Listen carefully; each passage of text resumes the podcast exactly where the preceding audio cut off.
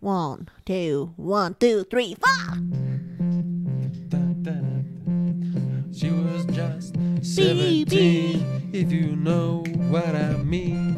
And the way she was, she was beyond the compare. So how would I dance with another? Whoa. Since I saw her standing Bienvenidos a otro episodio de No llores en mi pastel. Me- yo me disculpo por adelantado. Pues me disculpo y no me disculpo. Porque en serio estoy muy cansada. Entonces puede que en serio en este podcast esté en serio bien desatada. Porque tú sabes Es cómo bueno. me pongo yo cuando estoy cansada. Re fasti. Y pues reboa. Y re brava. Y reboa. Y re brava. No me pongo brava. Está bien, te pones furiosa. Ay. El hecho, em,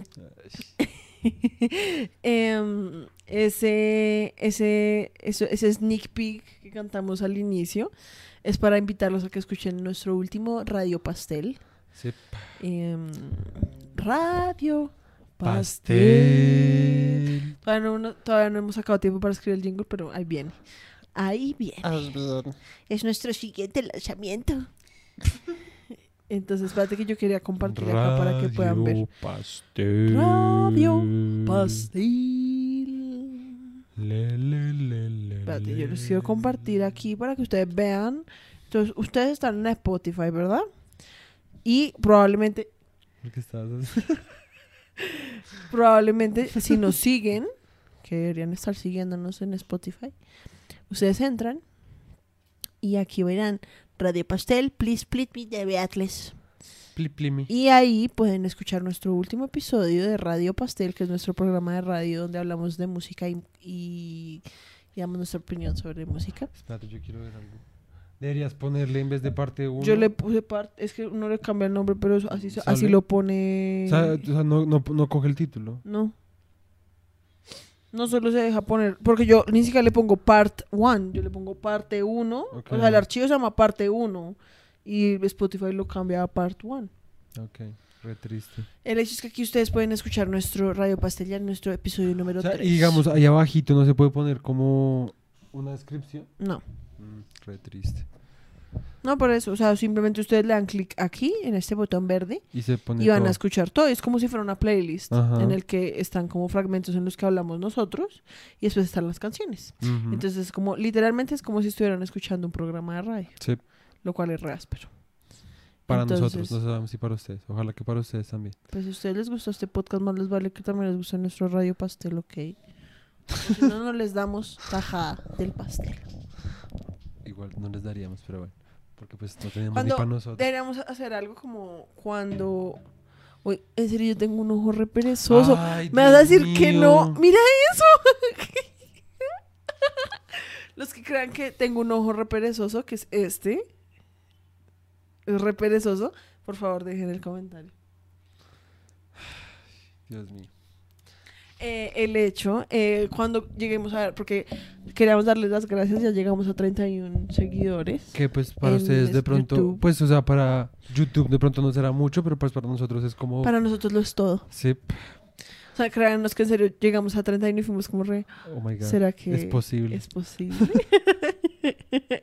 Todo será que es posible llegar a, a más. Entonces, pues de todas formas, muchas gracias a todos los que ya se han suscrito, los que no se han suscrito, porque no se han suscrito. Mayri, Si no se suscriben, no hay pastel. ese es un llamado a Mayra Pérez. Si estás viendo este podcast, por favor, suscríbete. Hoy me lo prometiste. Em, Sí, se llama Mayra Pérez, sí. ella toda, ¿sabes qué? Borrar. Sí, se llama Mayra Pérez. Deberíamos Mayra, hacer algo como cuando lleguemos a... Porque es que, a ver, los mil suscriptores es como lo mínimo para poder empezar como a, a cobrar en YouTube. Sí. Y no es como porque en serio estemos haciendo esto como por, solo por la plata, ¿sí? Pero pues sería bueno, no vamos a negarlo, sería, Sería re bueno como, que empezáramos a O sea, ganar pues es plata que no es como que lo hagamos por la plata, pero pues sería muy áspero vivir de esto. Porque además pues, nos permitiría como meterle cosas más más, chimbas, exacto, ajá. como la ficha. Entonces, por favor, suscríbanse si les gusta el podcast. Si en serio les gusta, por favor, suscríbanse. Si en serio les gusta, compártanlo con O sea, sus es que amigos. vean, si llegamos a los, es más, ni siquiera a los mil, por ahora llega- vamos hasta a los los 100. 100. Si llegamos a los 100, empezamos, o sea, los primeros 10 comentarios, hacemos lo que sea que ustedes nos digan en los comentarios. Lo que o sea, sea, hagamos lo que una cosa. sea. Cuando lleguemos a los 100 suscriptores, vamos a hacer un episodio que sea como especial 100 suscriptores. Sí. Y en ese episodio haríamos como... Las cosas que, tú nos sugieran. Exacto. sí. Pero nos tienen que Y obviamente cosas, cuando hagamos mil, o sea, con mil hacemos una farra. Literal. Ush, no. No, o sea, como literal. No, ahorita me tiro la casa por la ventana. O bueno, me tiro por la ventana de la casa, más bien. No, o sea, si llegamos a mil suscriptores este año, porque, o sea, mi meta este año es llegar a 100. Ujú. O sea, si llegáramos a 100 este año, la verdad, yo sería re... No, yo ahí me emborracho. Y yo hace rato no me emborracho, porque ya no me gusta emborracharme, pero por ustedes lo hago. Emborracho acá en cámara. Otra vez. Ah, no, en cámara nunca lo hemos hecho. ¿O sí? Qué No, pues, putas, hace toma, re poquito. Pero yo no estaba borracho. O sea, llego Uy, borracho, Es que lo que pasa es que borracho. quedar borracho, borracho también ya llega un punto que es re aburrido. Yo siento que escuchar un podcast de alguien borracho debe ser como re... Pues lo hacemos chistoso. Tocamos, hacemos una... Cogemos el tecladito y empezamos ahí a cantar. Todo el mundo como estilo re, no, no más, no Sí, canten más, no canten más. Eh, el hecho es que por favor suscríbanse, de todas formas muchas gracias a los que ya se suscribieron. En serio, eh, lo apreciamos demasiado. Entonces, pues nada, el día de hoy volvemos con nuestras clases sobre el western. Y yo quería decir algo eh, sobre nuestro último episodio en el que hablábamos sobre la vez que hablábamos de Jesús y que es que a ver mi papá, mi papá ve los podcasts, no se los ve completos porque pues son muy largos, Sí. entonces él esquipea, ¿no? Y que ella me, me llamó y me dijo como, la verdad es que en ese podcast nosotros habíamos dicho que es que el código Hammurabi, yo había dicho que es que el código Hammurabi era de de los unos, Sí. ¿cómo es que se llama De ese man? Mongolia. No, pero ¿cómo se llama el man? De... Eh, Por acá. Genghis Khan. Genghis- de Genghis Khan. sí. Y después fuimos como, re- obviamente no, pues es No, de no, no. Hammurabi. Yo fui el que dije que era de Hammurabi. sí, porque que yo sabía de que el los- código de Hammurabi era de de Hammurabi, los- pero no sabía De los re... de los as, as- miserios, de aserios, No. de los miserios. Qué pena, en Acabo de decirte es que los miserios. Oye, No, ¿cómo se llama tu los- civilización? Los miserios. No, los... Los as- aserios, ¿no eran? No, los, asirios as- tampoco son. Son los que le siguen a los asirios. los sumerios. Tampoco son los sumerios. Son los... ¿Babilonia? Babilonios. No, Otra ¿seguro? vez. Otra vez. Sí, los babilonios.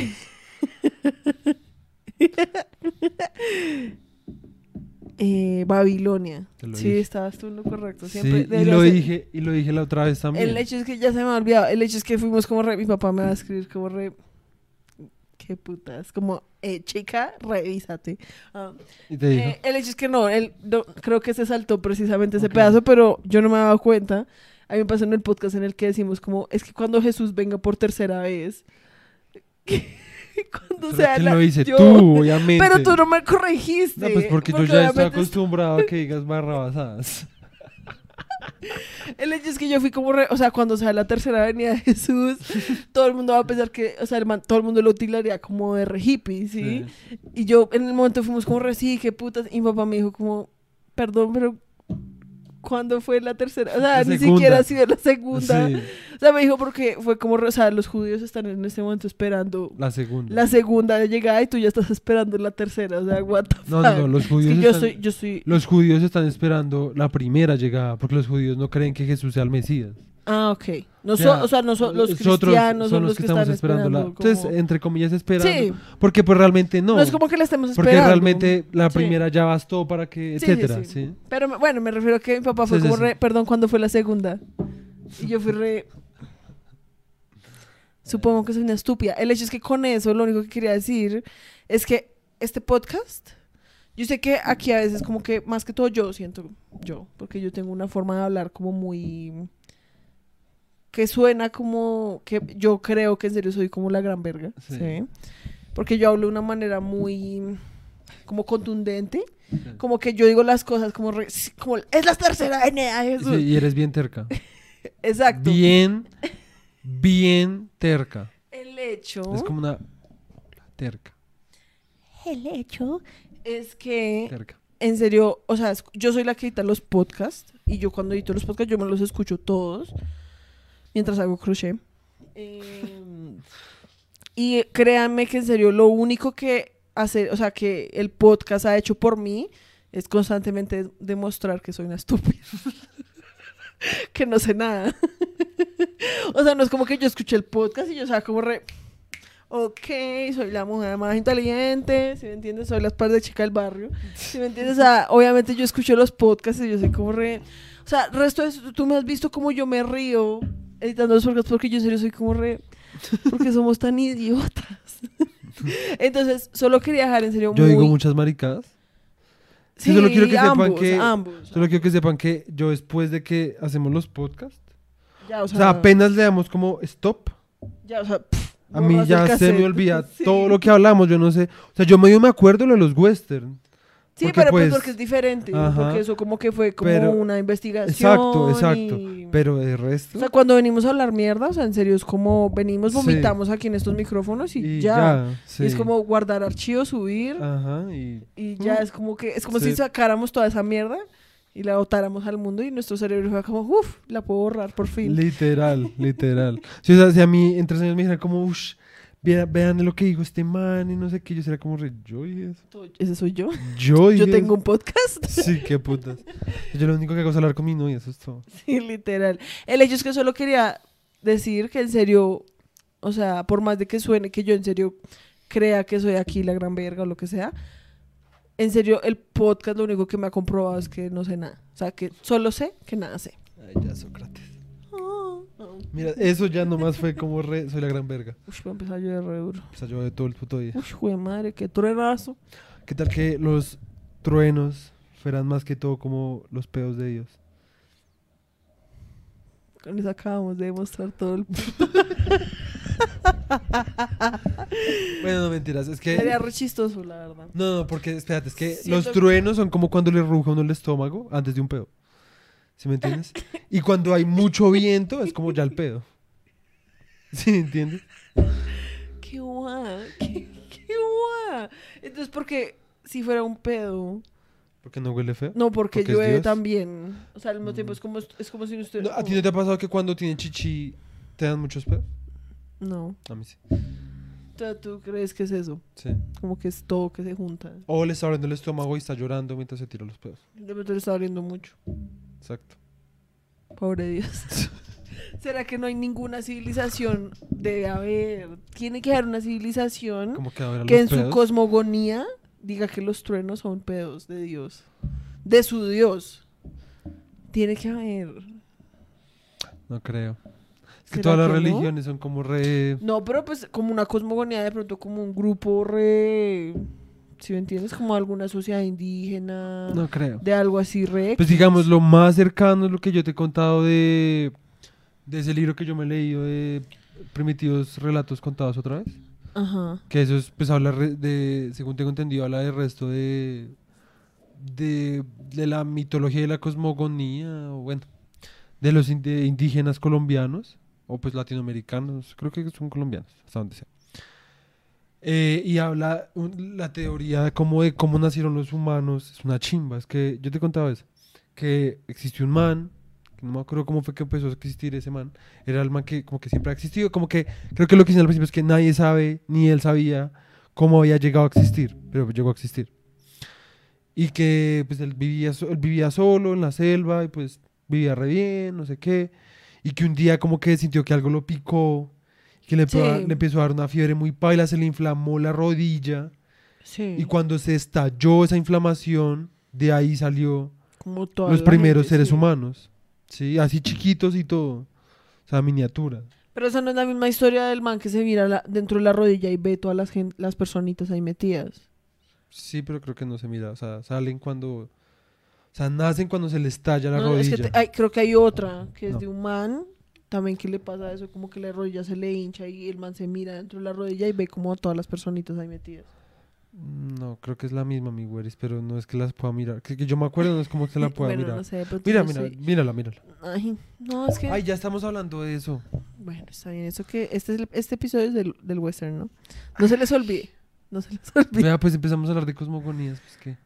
Igual, todo esto habla de los relatos. O sea, es que el western, como dijimos en un principio, es un relato. Es un relato Relato. de un de, un, de un lugar geográfico y que representa y muestra las vicisitudes o la experiencia dentro de un terreno, ¿sí? Que es Estados Unidos.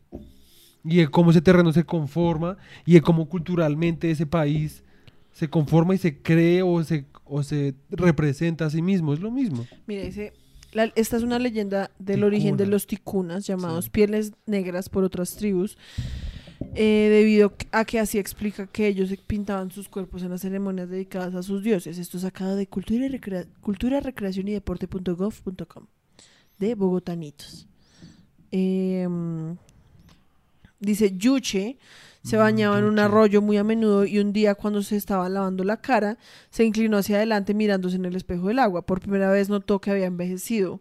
Al verse viejo se entristeció profundamente y emprendió el, regreso a su choza. Sí, esa, esa es la versión que yo he leído en el colegio. Es El susurro de la selva y el canto de las aves lo embriagaban de infinita melancolía. Eh, sintió un dolor en la rodilla como si le hubiera picado un animal. Siguió caminando y al llegar a la choza se recostó quedándose dormido. Tuvo un largo sueño. Ah, que entonces era que entre más soñaba, más envejecía, más débil se ponía y que su cuerpo, de su cuerpo agónico salían otros seres. Se despertó muy tarde el día siguiente y quiso levantarse, pero el dolor se lo impidió. Eh, miró la rodilla, notó que la tenía hinchada y transparente, le pareció que algo en su interior se movía. Al acercar más los ojos, vio con sorpresa dos seres minúsculos que trabajaban y se puso a observarlos. O sea, imagínate ese mal viaje. Sí, que gonorrea. O sea, como tú pensar que te picó, no sé, una serpiente. Ahora esa historia es muy áspera. Y mirar como, o sea, empezar a mirar y es como, ¿what? Esos son dos personitas ahí metidas. El man ríe en yaje ahí. Literal. Eh, y lo más chistoso es que el man le dice como, ¿quiénes son ustedes? ¿Cómo llegaron ahí? El mato, what the fuck, ¿qué hacen en mi casa? Y dice que el hombre templaba un arco y la mujer tejía un chinchorro. Lo mira, dice que los seres levantaron la cabeza, lo miraron, pero no dijeron nada y siguieron trabajando. Al no obtener respuesta, hizo un máximo esfuerzo para ponerse de pie, pero cayó en tierra. Dicen que se golpeó la rodilla contra el suelo y fue tan fuerte que salieron de allí los dos pequeños seres que empezaron a crecer mientras él moría. Y esos eran los primeros ticunas. Y ya, esa es la historia de la creación de los ticunas. Muy áspero. Sí, la verdad es una Es historia muy re áspera. áspera. Además que me parece re visceral y me trama resto. O sea, es como me picó un bicho, se me hinchó la rodilla y No, del y- pus salió la Ay, me trama primeros re seres esto que sea como, además, de alguna forma como rehumana. Sí. O sea, porque no es como Dios, Ujú. si es como un man, lo que tú dices, no es como que digan que el man es Dios o lo que sea, simplemente es Ajá. como un man Sí. Se lastimó, que pues eso es además algo pues rehumano, ¿sí me entiendes? Y, y de ahí fue que salieron como los otros humanos, ¿sí me Sí. entiendes? O sea, no es como que en serio el man haya sido como, re- ay, Sí, o sea, el man no era un ser como que omnipotente, que veía todo podía hacer todo y que cogió arcilla y a los primeros humanos y ya. ¿sí me O entiendes? digamos también es re chistoso que el man re asustado, o sea, como, ¿quiénes son ustedes? Y los manes simplemente lo miren y sean re, ok, Sí, sí. como, qué putas, como Sí, amiga, literal. ¿qué te crees? Sí, como amiga, date cuenta. Sí, como, a ver, estoy acá templando mi chinchorro, no me Sí. jodas. No, pero la verdad, esa es muy áspera. Sí, eso, eso me trama. ¿Te acuerdas que yo, yo había utilizado ese libro porque de eso quería basar como ¿Tu mi... tesis? No, mi... ¿Qué? Porque eso lo hice después de la tesis, lo, hice- lo empecé a hacer en la cuarentena. Eh, en eso quería, en- o sea, cuando empecé a trabajar en mi, yo quería hacer un álbum eh, Chucu Chucu Western Ajá. y empecé como pensando en hacer algo así. ah, como- bueno, eso sí no me acuerdo. Quería hacer algo así en principio, pero pues soy pésimo para escribir como letras chimbas. Bueno, el hecho no vayamos, no empecemos con nuestros eh, fallos y nuestras falencias. Empecemos, ah, pues solo digo, pues para mantenernos No en son- el ah, mood. yo hice la que empezó. Soy una estúpida. Pues, eh, eso lo hago es más que todo porque yo no Soy quiero que la gente piense que soy una prepotente. ¿A ti te parece que yo soy prepotente? O sea, tú que me conoces como en la vida real. A veces. Cara de Pikachu sorprendido. Pues hay veces, yo también, todos en general, pues uno es humano, uno cuando cree que tiene razón, pues uno intenta hacer como, re- pues sí. No, pero por eso, es que eso es diferente, me refiero como, o sea, cuando digo, como tú me consideras a mí una prepotente, es como que uno de mis rasgos centrales sea, Pues no, ser prepotente. No. Está bien. Es por eso es que lo estoy Por diciendo. eso porque dije a veces, ellos, a veces, ellos, como todos. ellos están solo viendo como tu lado prepotente.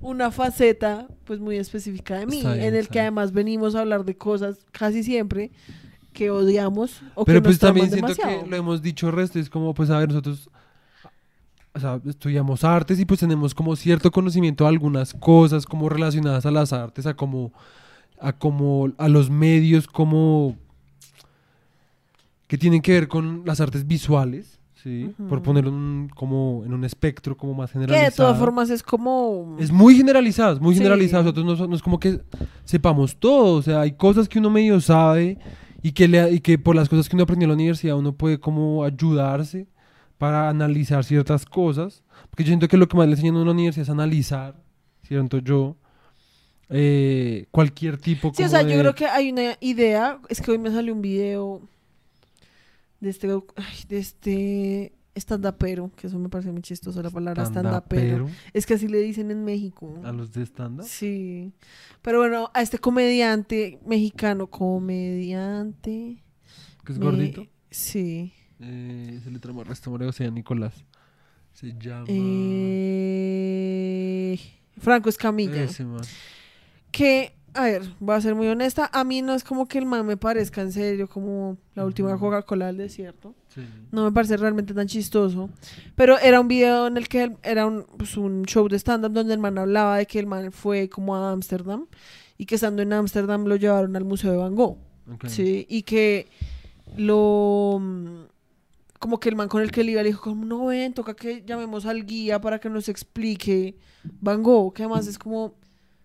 Van Gogh es de los artistas que yo siento que menos explicaciones necesita. O sea, Van Gogh no era como que serio se sentara y fuera como, re- voy a meter en mis pinturas el, el significado simbólico de la vida. ¿sí No, es que pues yo siento que con cualquier No, tipo de pintura, o sea, a ver. me refiero que más que todo Van Gogh, porque no, yo siento que, a ver, o sea, yo siento que uno puede, espérate, te puedo, puedo- Yo estás, estás siendo prepotente, yo estás siendo prepotente. Y pues yo quiero contraargumentarte. ¿saben argumento? Yo simplemente estoy diciendo que, porque tú ya dijiste, tu argumento es, sobre todo con Van Gogh, no hay necesidad de saber Pues, como o sea, un contexto o un background o lo Yo que sea. en general, no, yo siempre pienso que el contexto es importante, pero que, o sea, yo en general pienso que los guías en los museos son una mierda. Ah, sí, O yo- sea, yo estoy... O sea, o yo sea, a lo me que... refiero a como que en general yo odio eso porque eso es como... Eso sigue perpetuando la idea como de que hay alguien que sabe... Que está especializado, No, sí. como que hay alguien que verdaderamente sí sabe el verdadero significado del arte y que le tiene que enseñar a los demás como, mira, no, no, no. O sea, tú puedes sentir lo que sea, pero eso no es lo que es la pintura, ¿ok? Entonces, yo pienso que además lo que hacen los guías de museo... Porque pueden que hayan guías que simplemente sean como, no, pues esta pintura se hizo en tal año, en ese momento Van Gogh estaba viviendo en tal lugar y por eso es que de pronto el man utilizaba estos tipos de colores, bla, bla, bla. Sí, pero es que hay guías de museo que literalmente son como, y entonces aquí se ve la emoción de su trazo y por eso es que Van Gogh era una persona muy, si me entiendes, es como, Pues, eso es lo que ver, no me yo. Lo, yo lo que iba a decir es que yo siento que con cualquier pintura, o sea, no es como que uno no necesite saber nada para entenderla o para entender la historia del arte, que eso es otra cosa, ¿sí? O sea, uno siempre puede como entender lo que tú dices, el contexto de la pintura y el cómo la misma pintura puede hablar de ese contexto del artista y de cómo era el arte en esa época y si podemos saber cómo era el arte podemos saber también cómo era la cultura y la política y la economía y la, la, la, la, ¿sí me entiendes? un poco de cosas que nos puede hablar la, pintura yo soy consciente de eso y eso me parece muy áspero pero también creo que cualquier pintura puede hablarle a uno sin necesidad de contexto uno tener que saber de saber es nada. O sea, Sí. uno simplemente, o sea, hay veces donde eso es instintivo. Es como cuando, cuando uno sale a las cinco y media y se está escondiendo el puto sol y es una chimba, es sublime, es bonito, es chimba, no se siente bien, uno se siente como con calor, pero ya empieza a hacer frío y el paisaje se ve hermoso, ya, eso es todo. Y eso es todo. Es- Esas, o sea, como que la diferencia entre eso y la pintura es simplemente alguien que dijo, ¿cómo voy a pintarlo? Ya. Exacto, exacto. O sea, yo siento que con cualquier eh, em, pieza au- visual, audiovisual, lo que sea, o sea, cualquier cosa que sea. En general. Sí, o sea, sí. porque puede también ser del tacto, puede ser de lo que sea. O sea, puede ser incluso algo, una comida, ¿sí? Un, un pedazo de carne. Todo a mí me parece que la cuestión y lo más importante es como uno qué conexión quiere generarle, o no, uno que quiere hacerle sentir al espectador. O ni siquiera al espectador, como Con a uno mí. mismo. Sí, por eso. Como, porque es que yo siento Pues que... sí, obviamente que- depende, depende, depende porque, o sea, No, pues yo me sí, puse pero yo siento que en general es más como una necesidad como de tengo esta cosa en la cabeza, si me entiendes, ya sea un paisaje que me trama demasiado, sí, ya sea una idea política, como quiero hablar sobre los desplazados en Siria, sí, ya sea cualquier mierda, como el concepto de cómo la vida misma se expresa en, ¿sí me entiendes? No, porque yo, o sea, hay yo- como, co- o sea, uno como persona, ni siquiera como artista, uno como persona tiene obsesiones, ¿sí me entiendes? Y tiene, digamos, como yo ahorita, ¿sí? Como mi obsesión en este momento es lo que te contaba en el podcast anterior, como de tener una granja, ¿sí? Y es como, eso me obsesiona hasta el punto que es como, quiero de alguna forma como sacar eso de mi cabeza. ¿Y cómo lo saco? A través del arte. Del arte visual, ya sea a través de un dibujo, ya sea a través de una pieza de crochet, si me entiendes, ya sea a través de lo que sea, ya- a, a través de una canción, a través de muchas no, sí, mierdas. o sea, pues eso es hablándolo muy de como de, de los que de lo que- de cuando uno hace cosas, ¿sí? Pero yo estaba hablando más de como cuando uno ve lo que otro no, hizo. sí, es que yo o sea, porque, que... o sea, cuando estamos hablando, digamos, de una pieza en un museo o de cualquier pieza artística que está siendo expuesta para todo público, ¿sí? Sea una pintura, sea una canción en Spotify, sea un restaurante, ¿sí? Porque es un restaurante del restaurante, no de la comida solamente, no de comida a domicilio, un restaurante, ¿sí? Eso es más que servir un pinche plato de comida, pues es como, como que, cómo, cómo hacer que el espacio genere, que, genere que el, que el cliente, bueno, que el espectador, ahí me más, más como Sí. espectador, eh, ge- o sea, sienta algo con lo que yo le estoy brindando, ¿sí me entiendes? O sea, ¿qué le quiero hacer yo sentir a esa persona? Si eso es lo que, o sea, si yo quiero hacer que alguien sienta algo. Sí. O sea, si yo solamente quiero hacer algo porque yo quiero hacerlo, como tú lo estás diciendo con el crochet, está bien, pero pues es otra cosa. ¿sí me Lo que pasa es que, ay, es que es que ahí podemos entrar como en una discusión videosa porque también es pensar que entonces todo el arte se hace como no, para... yo no estoy diciendo eso, yo no estoy diciendo eso. No, por eso te digo, es que es muy, o sea, sería muy fácil, yo sé que no lo estás diciendo, pero sería muy fácil llegar a la conclusión como de que todo el arte se hace pensando No. como en, en qué le quiero hacer sentir al espectador, ¿sí me entiendes? Y muchas veces el arte, porque es que el arte es una necesidad humana, ¿sí? Otra cosa es que ya el día de hoy se haya vuelto em, especializada, ¿sí me entiendes? Como todo, ¿sí? Entonces es lo mismo con que ya para ah, médicos, o sea, ya uno no va al médico, sino que uno va al del corazón, al del cerebro, al de la garganta, al del pie. pero es que yo a lo sí. que voy, o sea, Pero es que yo espera, entiendo es lo que yo lo que voy es vas. como, pero es que yo no te lo estoy diciendo a ti, yo se lo estoy tratando de decir a ellos. No, pues yo sé, pero pues yo lo que estoy diciendo es como que, o sea, hay cosas que uno Qué puede... prepotente. Bueno, entonces ya, Ay, estoy molestando. Dale. Ah, entonces, ¿qué tenemos de que, qué tenemos de que hablar hoy? Cara de Pikachu sorprendido. Termina. No, no, no, no. no. El hecho, la historia que yo estaba contando de Es que el Franco man fue Escamilla. a ver a Van Gogh Es y que el man fue a ver a Van Gogh y que el man fue como re, pues qué putas. En México hay grafitis más ásperos que Van Gogh, ¿sí? Que pues es algo respetable. No estoy de acuerdo, porque pues, a mí eso me trama. subjetivo. Por eso, yo no, como persona, pues no estoy de acuerdo de que pues yo tengo nada en contra del graffiti. Sí, pues obviamente no, qué putas. Pero pues, o sea, siento que también, o sea, es que esa, esa visión, es que ¿qué hay detrás de un comentario como esos? El comentario no es como, como, es que Van Gogh es un pobre era un pobre huevón y no sabía nada y pues hay chinos en la calle pintando mejor que Van Gogh. El comentario yo siento detrás de un statement como, ay, pues en México hay grafitis mejores que Van Gogh que está en este museo, ¿sí?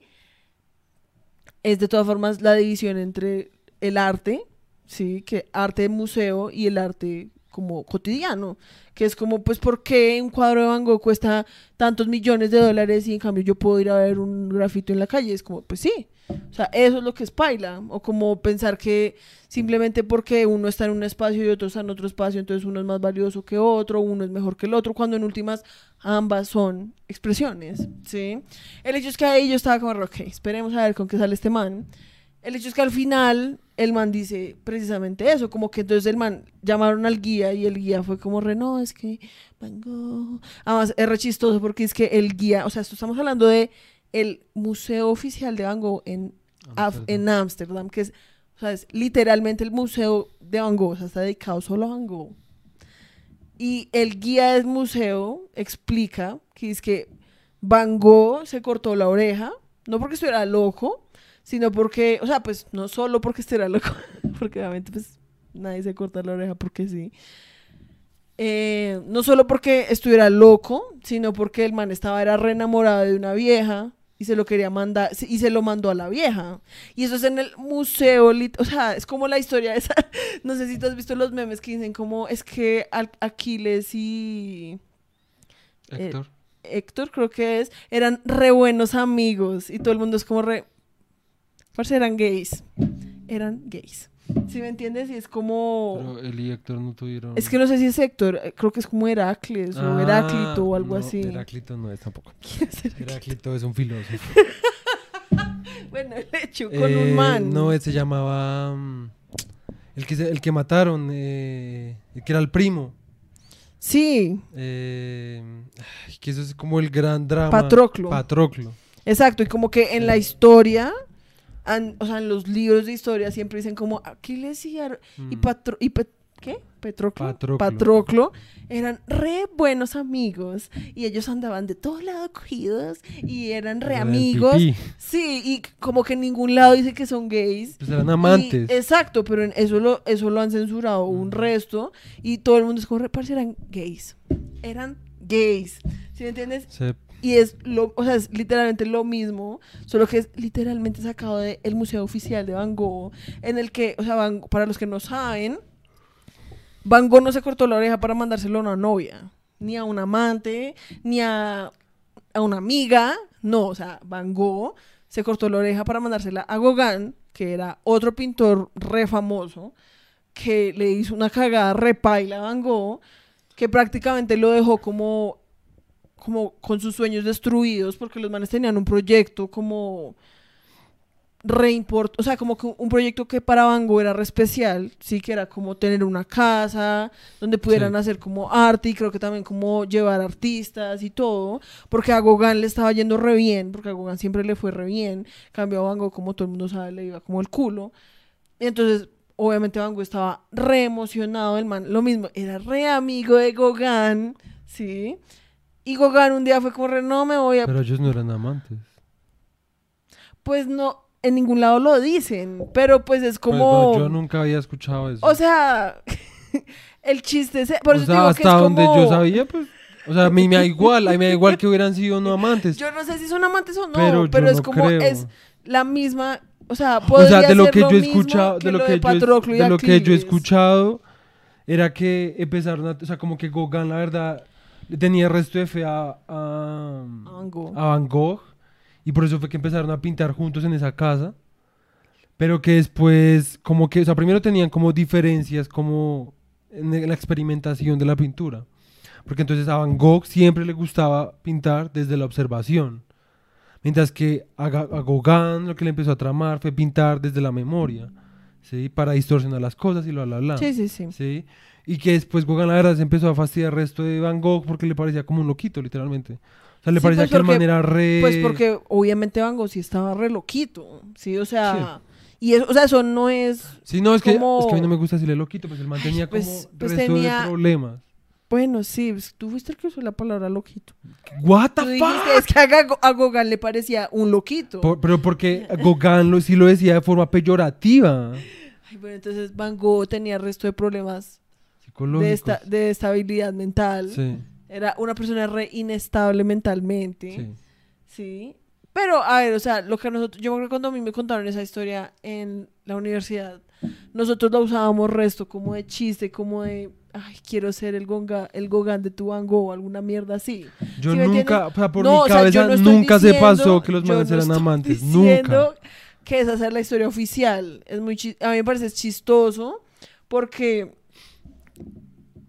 uno, o sea, uno podría intentar hacer el paralelo con la historia de Aquiles y de Patroclo, si me entiendes, que es como Aquiles y Patroclo eran re gays, pero en todos lados son como re, eran mejores amigos, ¿sí? Y es como, parce, yo no estoy, a ver, yo quiero dejar en récord, Mango, si estás escuchando esto. No, pues yo La no sé, o sea, Mango, si estás escuchando esto. o sea, yo era más, o sea, yo en serio no lo digo como de forma paila, porque pues si lo fueran, pues, o sea, la verdad no cambia para nada mi perspectiva. A mí igual, a mí Gogan no me trama tanto, si te soy bien honesto. O sea, yo he visto cosas y pues a mí me parece chimba entender como lo que hacía el man. Me, me parece que el man fue importante. Pero a mí no me, como que sus pinturas no me llaman tanto, mientras que la- las de Van Gogh sí. A mí las de Van A mí la verdad, Gogan también me parece muy hijo de puta. me, a mí Gauguin me parece re me. Pero a mí, en cambio, Van Gogh, o sea, por más de que sea re em, mainstream, Clichésudo, sí. sí, re clichésudo, a mí el dibujo, sobre todo el dibujo del man, me parece muy puta. A mí, o sea, a mí me trama mucho las pinturas del man. O sea, la figura humana que el man hacía me tramaba mucho. Mucho, mucho, mucho. ¿sí? Y esto es a lo que yo iba. Yo lo único que iba a decir, con lo que no me dejaste hablar, ¿sí? que te pusiste un poquito prepotente, es que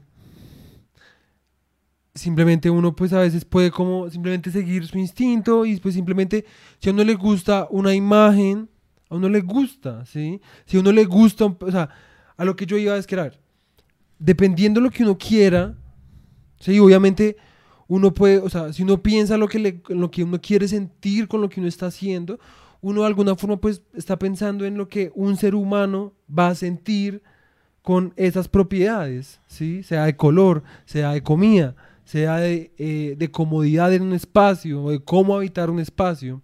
Por eso hablaba lo del restaurante, ¿sí? O sea, si yo quiero vender tacos o y comida mexicana y quiero darle a, a un, a, un, a, un, un- Espacio. a un- a un cliente Ah. o sea, a un espectador quiero darle un, sí, quiero como hacer, hacer que experimente un lugar o un, y, o sea, un lugar más una comida que le genere ese sentimiento de lo mexicano, pues voy a adecuar el lugar, voy a hacer ciertas cosas para que su cuerpo se sienta cómodo, se sienta con ese, eso que yo quiero como que sienta. ¿sí? En, ese, en ese sentido, en el sentido del restaurante, no en todos los sentidos. El arte no necesariamente tiene que ser para que otros sientan cosas. Yo no estaba diciendo eso. Yo, ¿sí? Por si las moscas. yo eso lo sé, por eso te digo que es que yo no te lo estaba diciendo a ti. Yo se lo estaba diciendo que eso, o sea, es que con todas esas cosas, cuando uno se pone como a intentar, como a definir, como cuál es el propósito, yo siento que hay una idea como de que el arte está hecho para como hacer sentir a alguien, ¿sí? Yo no estoy diciendo que eso es lo que sea lo que tú pienses, estoy diciendo que hay una idea casi generalizada de que un pintor se sienta a pintar pensando como en, "Hmm, ¿qué van a sentir las personas cuando vean este cuadro? Yo lo que estoy diciendo es que a mí me parece, desde mi experiencia y desde también desde mi propio hacer, es que a mí la verdad me, en muchas ocasiones me vale un pepino que vaya a sentir el espectador, ¿sí me entiendes? Porque para mí el arte es más un tema como de tengo una idea, tengo una obsesión, tengo este tema, ¿sí? Que me apasiona, como digamos lo del western, ¿sí? O sea, es una o sea, me trama el western, ¿sí? Quisiera leer más sobre el western. Si ya de ahí saco una película, saco un libro, saco una pintura, saco una canción, ¿sí? No es necesariamente porque yo quiera transmitirle a la persona que esté experimentando esa cosa como "Ah, el western, sino porque es parte como de mi propio proceso como de entendimiento, porque para mí el arte es una forma de entender, ¿sí? Como el mundo y como también de procesar Exacto, ideas. de, se- de sentir. O sea, es que al final todo eso es sentir. Exacto, pero no es, o sea, no o sea, es, es que como yo que siento que el arte es para sentir. No para que tú hagas que otros sientan, sino para que cualquiera sienta. ¿Sí? O sea, es que cuando tú estás pensando en un dibujo y estás pensando, quiero que este dibujo se nivele a lo que yo estoy sintiendo dentro de mí, tú de alguna forma estás pensando Sí, en lo que siente un ser humano, porque tú eres un ser humano. Sí, no, porque las experiencias no son universales. Yo sé que... Pero es que yo no entiendo por qué te lo estás cogiendo contra Bueno, ti. Yo fin, no lo estoy cogiendo en contra tuyo. Yo no estoy diciendo que tú seas una mierda porque Es yo que sé yo estoy que... diciendo lo mismo que tú, solamente que tú te vas por los las tecnicidades a decirme como, es que eso no es lo mismo, es que las experiencias no son, es como, yo sé que no lo son, pero sentimos, tem- tenemos órganos muy parecidos, ¿sí? Todas nuestras experiencias son subjetivas, pero la forma por la que las percibimos son objetivas. Tú sigues teniendo nariz igual que yo. Por la nariz que se hace, oh, se huele, ¿sí? Tú interpretas distinto el olor al brócoli que yo lo hago, pero de todos modos olemos el brócoli podemos saber que si yo tengo un brócoli podemos generar ciertas, eh, cierto, cierto rango de, de sentimientos o reacciones de la gente. Puede ser como a mí el brócoli me gusta, a mí el brócoli me gusta gratinado, qué asco el brócoli, qué asco todo lo que parezca como arbolitos. ¿Sí me entiendes? Uno sabe el rango de posibilidades que puede llegar a tener una persona, ¿sí? Porque somos seres humanos, hay cosas que se pueden un poquito generalizar, un poquito, porque las percibimos por el mismo, por la prácticamente por la misma cosa, ¿sí? Que es una nariz, un órgano, ¿sí? Que percibe, ¿sí? Entonces, todo lo del arte es para ser percibido, interpretado y experimentado, ¿sí? El resto de cómo esas cosas pasan sí es subjetivo. Y pueden variar las cosas que uno sienta viendo un Turner, una, una pintura de Turner, de un paisaje, una gonorrea. Yo puedo sentir como, ay, que aburrida esa pintura, como otra persona puede sentir como, uy, lo más sublime de la gonorrea, ¿sí? Pero todos están viendo un paisaje, ¿sí? O bueno, unos colores, ¿sí? Unas formas y unos colores, ¿sí? Y esas formas y colores, porque estamos viendo de todos modos las mismas formas y colores, que las interpretamos distintamente y nos hacen sentir distinto, es otra cosa, pero estamos viendo círculos o formas irregulares o manchas de colores o lo que sea, ¿sí me entiendes? Y eso nos puede, sentir, nos puede hacer sentir cosas. Así sea sentirnos mal o sentirnos aburridos o sentirnos como que esa Sí, pintura es una pues mierda. que eso, ¿Sí me entiendes? Yo todo lo entiendo. O sea, es que, a ver, yo a lo que iba más que todo era más como al sentido como de si el arte se hace por el artista o por los otros. ¿Sí me entiendes? O sea, mi respuesta, yo como persona que hace arte, yo, mi respuesta en este momento, hoy, 4 de febrero, es yo hago arte para mí, ¿sí? Si las personas ven mi dibujo y piensan, uy, eso me transmite el- la calma de un abrazo de mi mamá, o ese dibujo está un asco porque me recuerda cuando se murió mi perro, ¿sí? Eso ya es otra cosa aparte, pero yo pienso hoy, sí, porque pues eso también cambia, que el arte, o sea, que los artistas no necesariamente hacen arte para necesariamente evocar cosas hacia el espectador. Pues como, depende, depende del artista. Pues por eso estoy diciendo yo, como O sea, artista. Yo siento hoy que cualquier, yo, siento que cualquier eh, pieza artística o sí, cualquier pieza creativa es susceptible a evocar. No, pues obviamente. Por eso, entonces, eso- pues sí, es susceptible a evocar. No es como que tu intención sea que los demás evoquen, pero como somos todos humanos, pues todos vamos a sentir algo, a evocar algo, no, nos pues, va a evocar algo Obviamente sí, o, o sea, no nos yo va a lo- evocar nada, que de todos modos sigue siendo evoca, sigue, si- sigue evocando algo, ¿sí me entiendes? Que es nada, ¿sí? que es, me evoca aburrimiento, eso ya te está evocando algo, te está haciendo sentir algo, así tú no lo hagas hecho para que alguien lo sienta así, ¿sí me entiendes? O mi punto es que cualquier cosa creativa es susceptible al ser humano, ¿por qué? Porque el ser humano siente cosas, percibe cosas y al percibirlas evoca memorias, evoca sentimientos, evoca ideas, evoca reflexiones, lo que sea, ¿sí?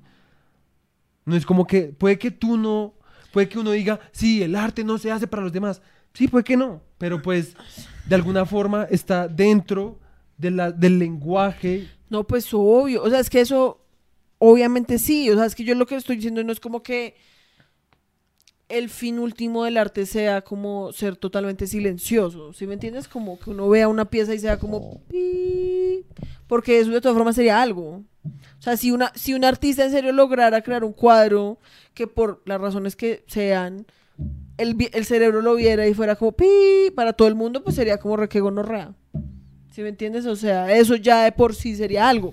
Yo a lo que iba es más como a la... O sea, yo lo que estoy como tratando de hacer referencia, que puede que no lo haya estado haciendo muy bien, ¿sí? Es que hay una idea, siento yo, general en el público, de que el artista, ¿sí? Se sentó a hacer una pieza pensando en, digamos, voy a hacer este cuadro porque quiero evocar la tristeza de cuando se murió mi mamá, ¿sí? Y el artista supuestamente hace todas sus decisiones basadas en eso, ¿sí? Como quiero que cada trazo evoque la tristeza de cuando se murió mi mamá, ¿sí? Para que cuando cualquier persona lo vea pueda eh, sentir la tristeza de cuando se murió mi mamá, ¿sí? Entonces, eso es lo que genera, es una idea que siento yo es falsa, sobre que todas las piezas tienen como un único...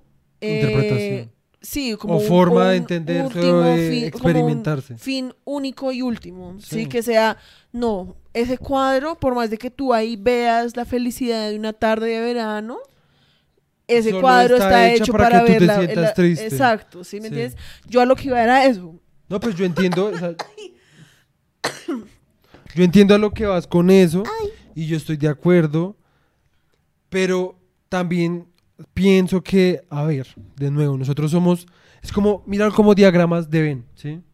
El ser humano tiene un lenguaje. Porque entre nosotros necesitamos entendernos. O sea, evolucionamos de una forma para entendernos. Y no hay casi nada, menos de que uno en serio haga un lenguaje específicamente hecho para que nadie lo entienda. Y aún así va a generar algo. Exacto, sí. Porque pues de todos modos va a tener algún tipo de de cosas de de, de, de- de- sí, de le- no, de signos comunes con el lenguaje. Con el lenguaje no me refiero solo a las palabras o solo a lo escrito, me refiero a los gestos, a las, a las costumbres, a los hábitos, a que la forma de un micrófono es esta forma, a que un círculo es esto y a esa forma le decimos círculo. ¿Sí me entiendes? Ajá. a que una mancha de color uno la va, de alguna forma la va a entender como desorden o como caos, cosas así, ¿sí? Que Sí, pues no... que obviamente hay como conceptos dentro de lo posible universal. Exacto, que obviamente no neces- o sea, lo son porque estamos dentro de una sociedad muy hermética, ¿sí? Una sociedad que en serio se ha, se ha esforzado demasiado porque todos nos entendamos y que no haya nada que se salga de ese orden, a pesar de que Es imposible. es imposible, es imposible por la ley de la termodinámica, ¿sí? Es imposible. Sí, Entonces, porque después de todo, pues el, el mundo de todas formas es demasiado grande. Exacto, ¿sí es como cuando O sea, empiezan a joder con que con la RAE, que es que tiene que ser, ah, no se puede decir eh, lo que hablábamos a través de los de los pronombres y lo Sí. de les, lo de lo- decir la- él es. Éles, eh, sí. No, ellos. Ellos, sí, eso es como es como parce, cómo pueden decir que eso es algo malo si es que eso simplemente es la vida misma adaptándose al lenguaje. No, No, el, el lenguaje, lenguaje adaptándose a la, vida, vida. misma, ajá. O sea, es algo que pasa y siempre ha pasado, ¿sí? Hay cosas que, como el mejor ejemplo es lo de esa vieja Abudinen, la, la, Sí, la- lo de abudinear. Sí, y que pues la vieja se pone brava y, y- y pone a... y demanda y de todo a senadores porque utilizan la palabra es como parce, pues ¿qué quieres? Si fue un escándalo, estamos en una sociedad donde nuestros políticos son muy corruptos, nosotros los que estamos acá abajo Pues no la sabemos palabra, nada. eh, chanchullo, eh, todo eso no es como que chanchullo estuviera en la RAE antes como Exacto. chanchullo, del Ajá. verbo chanchullo, ¿sí me entiendes? Sí. O sea, es como, eso también hace parte como de, y pues nadie está hoy en día como re, es que decir chanchullo, eso es una falta de respeto contra el español. Exacto, exacto. O sea, lo que yo voy es que, o sea, obviamente uno no, uno no puede, lo que tú dices, uno no puede generalizar que todo tiene que ser entendible bajo ciertos términos, sino que yo lo único que estoy diciendo es como somos humanos, ¿sí? Tenemos sí o sí cosas en común de cómo sentimos y cómo experimentamos el mundo, que es o por los ojos, o por los oídos, o por la boca, o por la nariz, o por el tacto, ¿sí?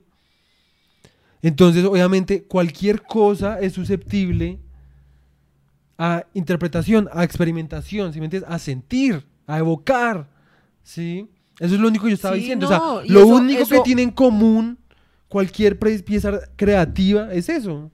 Sí, lo, o sea, yo lo- es que por eso te digo que si es verdad que ambos, o sea, ambos estamos diciendo lo mismo, Sí. solo que tu argumento iba más como hacia que to- es inevitable como la evocación y es inevitable que alguien vea una pieza y sea como siento algo, porque pues es la vida. o sea, Inevitable, sí, sí, o sea, es como o sea, es que parce, uno existe ten- y uno exacto, siente, ¿sí? exacto, exacto. Y yo iba más es como hacia el lado, como es que el propósito último de las obras no es necesariamente como que evoquen una sola cosa. Sí. O como que el artista, lo que te digo, se haya sentado y haya sido como, Mm. ¿cómo voy a hacer sentir al espectador? Si no siente esto, está mal, está mal, está mal, está mal. ¿Sí me entiendes? Entonces, porque es que sí hay una idea de que las piezas tienen un significado único Sí, y no, que entiendo, uno es un pobre huevón que, Que no, entiende, entiende. nada. Ajá. Sí, que pues además eso es un mito, obviamente que ha sido reforzado por las élites del arte también, porque ellas les conviene como Sí. mantener ese mito de, la- de la- de que el arte sí es como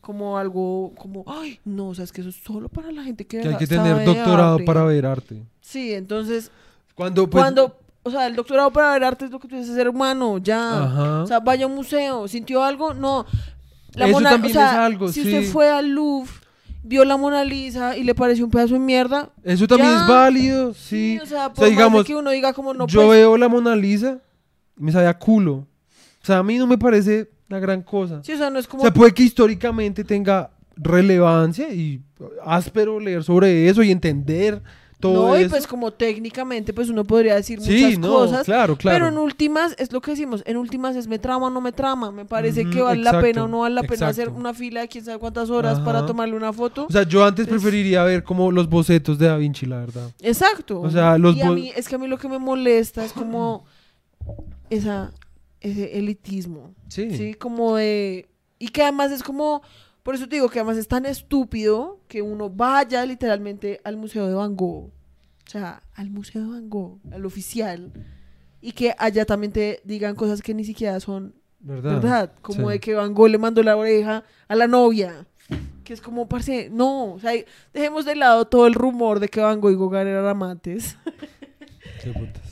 Simplemente es como, o a menos de que eso era lo que hayan querido decir en el Museo Van Gogh, que Gauguin era la novia de, de Van Gogh, eso es otra cosa.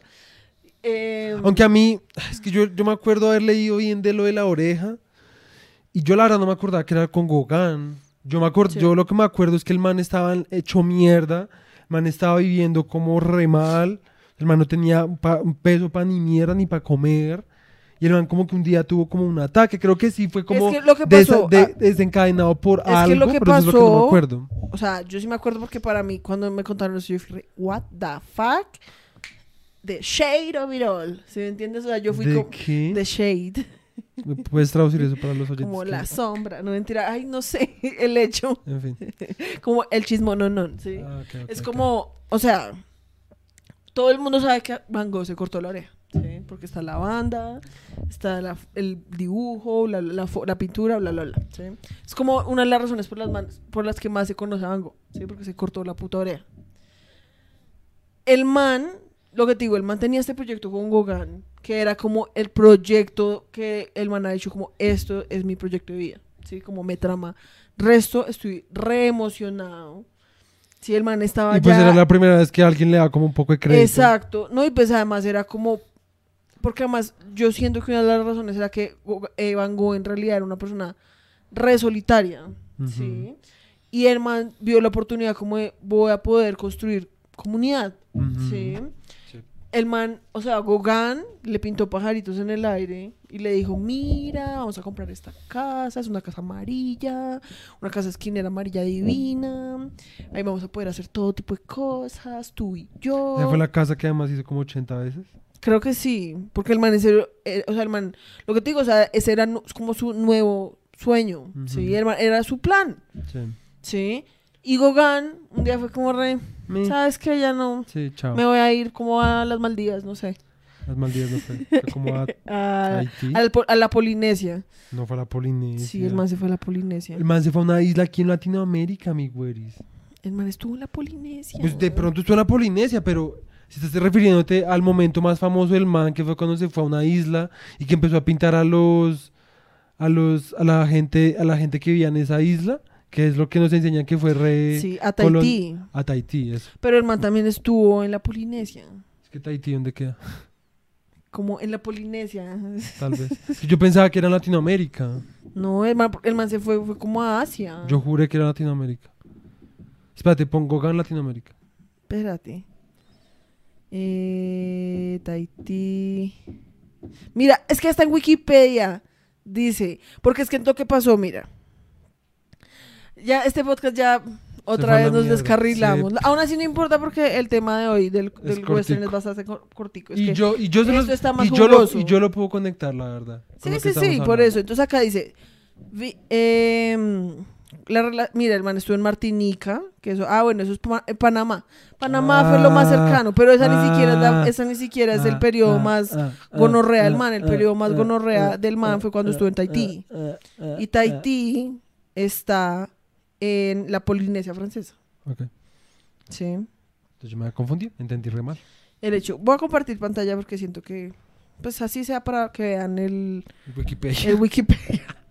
Entonces, esto está en inglés, pero pues voy a intentar traducirlo. Entonces acá dice eh, Gauguin con Vincent y Theo Van Gogh, que pues para los que no sepan, Theo era el hermano de, Go- de Van Gogh. Básicamente era el manager y era el único que le daba Era plata. como el único que era como está bien, yo creo, en tu sueño. Sí. ¿sí? Entonces, las pinturas de Gauguin, hechas en Martinica, ¿sí? Eran, estaban siendo exhibidas eh, en una galería de un man que se llama Arsène Poitiers, ¿sí? Eh, las, las pinturas fueron vistas y admiradas por Van Gogh y su hermano, ¿sí? Que tenían una, una firma que se llamaba Goupil y Sie. Entonces, el hermano de Van Gogh, que era Theo, compró tres pinturas de Gauguin, ¿sí? Eh, Espérate, y- pausa, ¿sabías que, que- es que hemos estado, hemos estado hablando del resto de este actor, eh, em, el duende. Willem, Willem Dafoe. Dafoe, el man El hizo de Van Gogh. Sí. Deberíamos vernos esa película. Y también deberíamos vernos la que es hecha con pintura. Uy, esa película la odio. ¿No te la has visto? Sí, me la vi en cine. No, esa no me pareció odio. mala. Bueno, el hecho, sigamos. En fin. Mantengámonos en camino Sí. porque... Entonces, gracias a que Theo compró esas pinturas, fue que Gauguin empezó a tener clientes como de plata. Sí, o sea, Theo Van Gogh prácticamente Hizo, hizo a Gauguin. Sí. Em, porque el man lo que hizo fue que lo metió en la en la en la en la galería Goupil, ¿sí? Que fue un trato que además duró hasta la muerte de Theo. O sea, el man duró vendiendo en esa galería como hasta 19 1891. ¿sí? Entonces, mientras eso pasaba, Vincent y Gauguin pues, se volvieron re amigos, ¿sí? Y acá dice que por parte de Vincent, el man eh, se volvió como hasta un adulador, como un fan, un re fan, un re fangirl de Gauguin, ¿sí? Ok. Vi- eh, ba- ba- o sea, Vincent. Es que Sí. toca decir Vincent porque también Porque está, está tío. tío, sí, o sea, el. Vicente, ¿sí? Entonces los manes hablaban resto de arte, hacían, se mandaban cartas como hablando de arte. Y esa correspondencia entre Gauguin y Van Gogh fue la que ayudó a Gauguin a formular su filosofía sobre el arte. O sea, fue una relación en realidad re importante para ambos, ¿sí? O sea, pa- eso hizo que Gauguin... Que Gauguin, o sea, gracias a que el man empezó a hablar con Van Gogh. ¿sí? Fue que Gauguin creó como toda su filosofía frente al arte, ¿sí me entiendes? Y después Gauguin se volvió una gonorrea y Van Gogh se murió pobre, ¿sí? Sí. Entonces, bueno, en 1888, gracias a la instigación de Theo, Gauguin y Vincent eh, duran nueve semanas pintando en la Casa Amarilla, que es esta casita de ahí, eh, en Arles, en el sur de Francia. Sí. ¿sí? Que esa es como toda la época amarilla de, de- Van Gogh, porque el man se va al sur de Francia, donde hay un poquito más de sol, algo así, Sí. y ahí fue cuando el man empieza como... Y además, no tampoco es coincidencia que el man empiece a pintar amarillo en un momento en el que de pronto el man estaba más feliz en su vida. ¿sí? Porque por fin había conocido a alguien como Que lo apoyaba. panas, además, ¿sí? Entonces, eh, ahí fue cuando eh, la, la- o sea, la relación se empezó a deteriorar, ¿sí? Y Gauguin fue como, re- ¿saben qué? Me abro, ¿sí? Y en la tarde del 23 de diciembre, además, es que ese Van Gogh también ah, era sí. bien, ese Van Gogh también era bien dramático. O sea, el 23 de diciembre el man tuvo para Navidad. de 1884, Ocho. 88, ¿sí? O sea, según Gauguin, o sea, esto no es un chisme, o sea, se- según Gauguin, No, pues es un chisme de Gauguin, no tenemos la versión de Vincent. pues porque... bueno, el hecho... Vincent lo A mí Gauguin la verdad se me hace... El man es re shady. El man es re videoso. El man es re videoso, Yo no estoy diciendo que no, pero Por bueno, eso. el hecho. Vincent confronta a Gauguin con una cuchilla. Porque es- esa es la cosa, o sea, los manes se agarran repaila con, y Vincent prácticamente amenaza con que lo va a matar. Y al final lo que hace es que le manda su oreja cortada, Ok. ¿sí? O sea, el man en vez de matar a Gauguin, lo que hace es que se corta la oreja y se la manda a Gauguin, ¿sí? Entonces, ni siquiera se la... Mira, acá dice, el man se corta la oreja, la envuelve en, en papel, ¿sí? Y se la da a una señora que trabajaba En un periódico. en un... No, en un... En el burdel donde... Bueno, la, por eso la envuelve en papel Ah. y se la da a una señora que trabajaba en el, en Ah. el burdel Sí. en donde iban Gauguin y Vincent, ¿sí? Y le dice como, guarda este objeto con cuidado, como... En memoria mía. Como en memoria mía.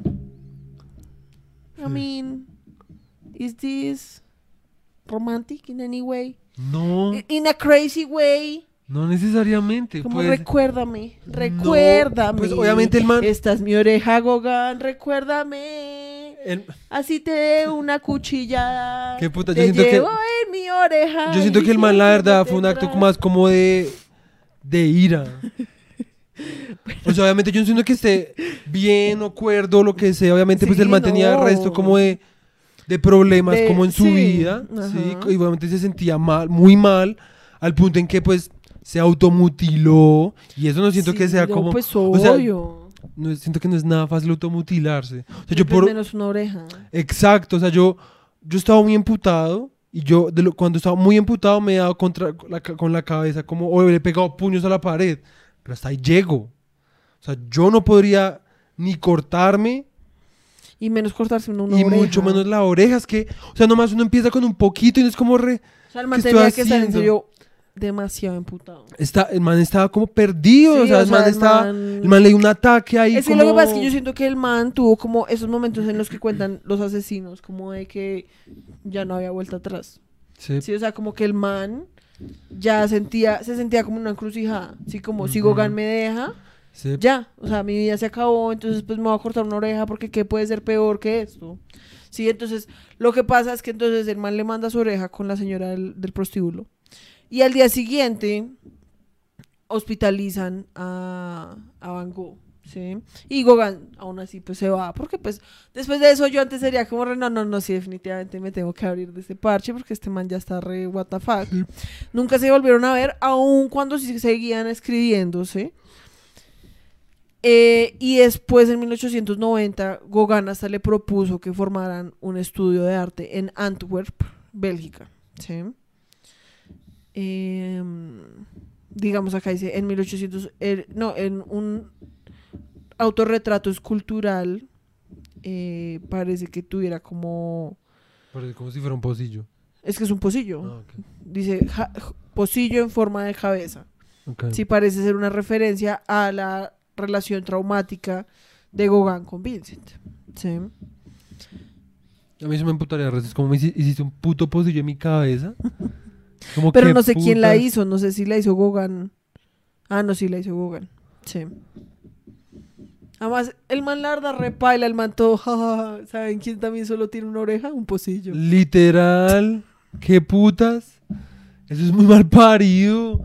Es como, bueno, Gauguin, ¿y a ti qué te quedó toda esa experiencia con Van Gogh? Le hice un pocillo. No, además, man no es muy videoso. como- y es como- yo quedé tan pocillo, quedé tan que- envidiado que le hice, hice un pocillo para representar cuán videoso es hacer Es como que putas si vas a hacer algo que te parece muy videoso, haz una escultura grande, no hagas un pinche pocillo. No, pues es que el pocillo es obviamente- una chimba, pero la intención me parece repaila. No, más. Yo siento que obviamente también está el resto del juego, como de Sí. que el pocillo solo tiene una oreja. Sí, ¿Sí me obviamente. entiendes? O sea, obviamente por eso es que es un pocillo. Sí, por eso, hermano, es un mal parido. Era un mal padre. Era un mal parido. Sí, aún así acá dice que Gauguin después dijo que Ah, bueno, sí, o sea, después Gauguin sale diciendo como "Pff, yo fui re importante en el desarrollo de Van Gogh como pintor, eh, mientras que Van Gogh duró experimentando como con la teoría de, Van- de Gauguin como por muy poquito tiempo, ya que no le gustaba lo que tú dices, o sea, o sea lo- Gauguin de todas formas era un man re ideoso y era un man re egocéntrico. La verdad, ¿sí? Gauguin era resto, aquí full circle, como Ginotri. Obviamente Gauguin es más gonorra que Ginotri. Pero para conectarlo, Gauguin era un Ginotri. Ush, hermano, era un mal parido. Bueno, el hecho, entonces ya después de haber estado hablando Una hora de. una pura hora de algo que no tiene, pues lo que tú No, ya... sí tiene que ver, sí No, tiene que ver. Bueno, sí, ya. Sí tiene que ver. Pero me refiero a que pues por O sea, encima nos fuimos no. a la mierda, pero no, por encima sí. En específico no, pero por encima sí. Porque, a ver, estamos hablando de cómo. Obviamente nos fuimos por la tangente de Van Gogh y la historia de Van Gogh y Gauguin, pero al final. Ese es por así decirlo como el extra de este episodio. Sí, Salieron pero. hoy sabiendo sobre el- que Gauguin le mandó, de que Van Gogh le mandó la oreja fue a Gauguin y no a su novia. Como, no, borren. El man no tenía ni novia, o sea, el man estaba tan, tan hecho mierda que el man no tenía novia, el man... Es que el man no tenía frecuentaba a nadie. El man prostitutas solo y ya. tenía a su hermano y a O Gauguin. sea, es que el Van Gogh intentó hasta meterse en una comunidad religiosa, en una... ay, no me acuerdo qué Porque es que religión lo que era. pasa con Mango es que el man en serio estaba re mal psicológicamente. Ujú. O sea, es que el man en serio no era como, ay, es que yo soy quirky. ¿Sí me entiendes? Como Sí. yo soy muy especial, soy una chica diferente a las Sí, demás. no. Yo no soy como las otras chicas. Sí, no, el man como en los otros pintores. O sea, el man en serio tenía serios problemas psicológicos. El man eh, probablemente, eh, no probablemente era una persona represiva Ajá. que se intentó suicidar resto de veces. ¿Ah, sí? Eso no lo sabía. O sea, es que tan solo el, chi- el eso que dicen como es que Van Gogh comía pintura amarilla para ver si lograba eh, para, o sea, porque era como amarilla, entonces como para ver si lograba como sentirse mejor y más feliz, porque y es como no amiga, o sea, lo que en realidad el man estaba haciendo era Tratando de intentando suicidarse, porque las pinturas en óleo son retóxicas. O sea, el man en serio comió pin- Sí. tomó pintura para matarse. Sí. Ok, no sabía eso. Pero eso lo lavaron y lo arreglaron y dijeron como el man comía pintura para hacerse para ver si podía como llenar su interior de luz. Ah. Digamos, ya que ya nos pusimos a hablar de esa mierda, digamos, eh, yo me veía una, una serie que se llama Doctor House, Ajá. que solo es relevante por lo que dicen en un momento, porque entonces en un momento Doctor House va a rehabilitación y por fin como que, como que acepta como, como la terapia en serio. Y él, el, el psicólogo es el de Brooklyn Nine-Nine, Sí. el negrito, Sí, el que es el jefe. sí.